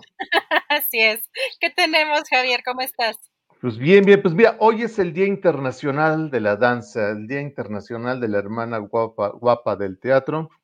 Un saludo y felicitación a todos mis amigas y amigos bailarines y bailarinas. Y eh, para festejarlo, el CENAR, el Centro Nacional de las Artes, que está ubicado en Churubusco y Tlalpan, eh, tiene actividades desde las 11 de la mañana hasta las 19.30 horas del día. El estacionamiento es gratuito, es un lugar espectacular con áreas verdes increíbles. y todas las actividades son gratuitas. Vayan, vayan, vayan, va a haber danza clásica, danza folclórica, flamenco, la danza en casi todas sus expresiones. no dejen de ir en el Centro Nacional de las Artes a festejar el Día Internacional de la Danza hoy, hoy, hoy. Y como recomendación de teatro, eh, les quiero hablar de una obra que se llama Lo que el viento a Juárez. Se estrenó recientemente esta semana en la gruta del Centro Cultural Helénico. ¿De qué trata Lo que el viento a Juárez? Trata sobre eh, Benito Juárez, este prócer tan de moda, eh, que está huyendo por el norte con su secretario y un, y un ayudante. Están eh, huyendo en la mítica carroza, ¿no? De la que se ha hecho hasta, hasta una telenovela eh, y se detienen a, descansar, a pasar la noche. Entonces, en esa noche se debate entre si firmar el documento para mandar fusilar a Maximiliano o firmar el, el, indulto. La obra trata básicamente de eso, este, este hombre que lo presentan en la obra como, como todo, menos como como el Juárez de las Estampitas, lo presentan como un hombre intransigente, intolerante, soberbio, muy, muy orgulloso, eh, casi, casi mesiánico, sin ningún sentido del humor, en la contraparte de su, su secretario, que es eh, este, un personaje bonachón, divertido. En esta noche lúgubre, Juárez tiene visiones, tiene pesadillas con con su esposa Margarita, con Carlota, con Maximiliano, y se debate entre lo que debe hacer y no. Eh, no les cuento qué, qué pasa, hay una vuelta de tuerca muy interesante, tiene mucho sentido del humor. Esta obra la escribe y la dirige ni más ni menos que Silvia Ortega Bettoretti. Eh, ella es la autora y la directora y se presenta hasta el 12 de junio, del 22 de abril al 12 de junio, viernes, sábados y domingos en los horarios tradicionales de teatro del Centro Cultural Helénico. Y pues bueno, mañana es Día del Niño, no, no les tengo una recomendación en particular. Eh, todos los teatros tienen así para dar y regalar muchas, muchas obras para todas y todos los squinkles y las squinklas en la capilla, en el helénico, en el cenar, en el Centro Cultural del Bosque, en el teatro que les quede más, más cerca. Acérquense a ver teatro, teatro infantil eh, de calidad. Eh, no, no dejen pasar esta fecha. En el helénico tienen dos por uno para todos los chamacos y las chamacas. Aprovechen y este, saturen los teatros con toda la escuinclada. Pues esas serían mis recomendaciones para este fin de semana. Síganme en arroba soy Javier Nieto en Twitter y en Facebook arroba teatríboros. Mi querida Adriana, sería todo. ¿Tú ya estás lista para ir a festejar el Día Internacional de la Danza hoy? Fíjate que, pues, como hace mucho que no bailo, no te bailo ni los ojos. Qué mejor pretexto que ir a festejar el Día Internacional de la Danza con una buena salsa, un mambo, un chachacham, rock and roll. Sí, lo, último, lo, último igual si te lo vengo manejando. Lo primeritito no, no, me, no, me, no me sale del alma, pero lo he llegado a intentar en, en bodas y, fiestas. Pero este, sí, siempre es bueno el tener ah. este ánimo de baile, de bailar y, en la vida. Así que pues muchas gracias, te seguimos en las redes sociales, seguimos por allá la conversación y nos vemos en eh, ocho días. En ocho días, esperemos. Bueno, pues saludos a Julio, al auditorio y pues nos vemos pronto, mi querida Adriana, hasta pronto. Hasta pronto, gracias a Javier Nieto y regresamos ya de volada con Julio Astillero, ya para cerrar en este viernes, que ya huele a sopita, como dices, Julio. Así es, así es, ya huele a sopita, Adriana, y además eh, ya con, pues ahora sí que con la percepción del deber cumplido, porque estamos cerrando una semana más, semana muy intensa con muchos eh, momentos noticiosos, informativos y polémicos a lo largo de estos días. Y bueno, pues estamos cerrando ya esta semana y este programa movidito, movidita la semana, Adriana. Así es, Julio, pues conforme se acerca también el proceso electoral en diferentes estados, también con estas reformas que el presidente todavía le falta por presentar la de la Guardia Nacional, que esta, esta, esta reforma que presentó la iniciativa de la reforma electoral, que también se ve complicada, como ya prevé también el doctor Lorenzo Meyer, muy movida todos estos días, así que tendremos de aquí a que, a que termine este sexenio, pues muy intenso. Bueno, pues eh, así es. Gracias a quienes nos han acompañado a lo largo de esta semana y en específico en el programa de hoy. Gracias a la audiencia. Gracias, tripulación astillero. Nos vemos hoy a las nueve de la noche en una videocharla astillada y el próximo lunes aquí de nuevo en Astillero Informa. Gracias. Hasta luego.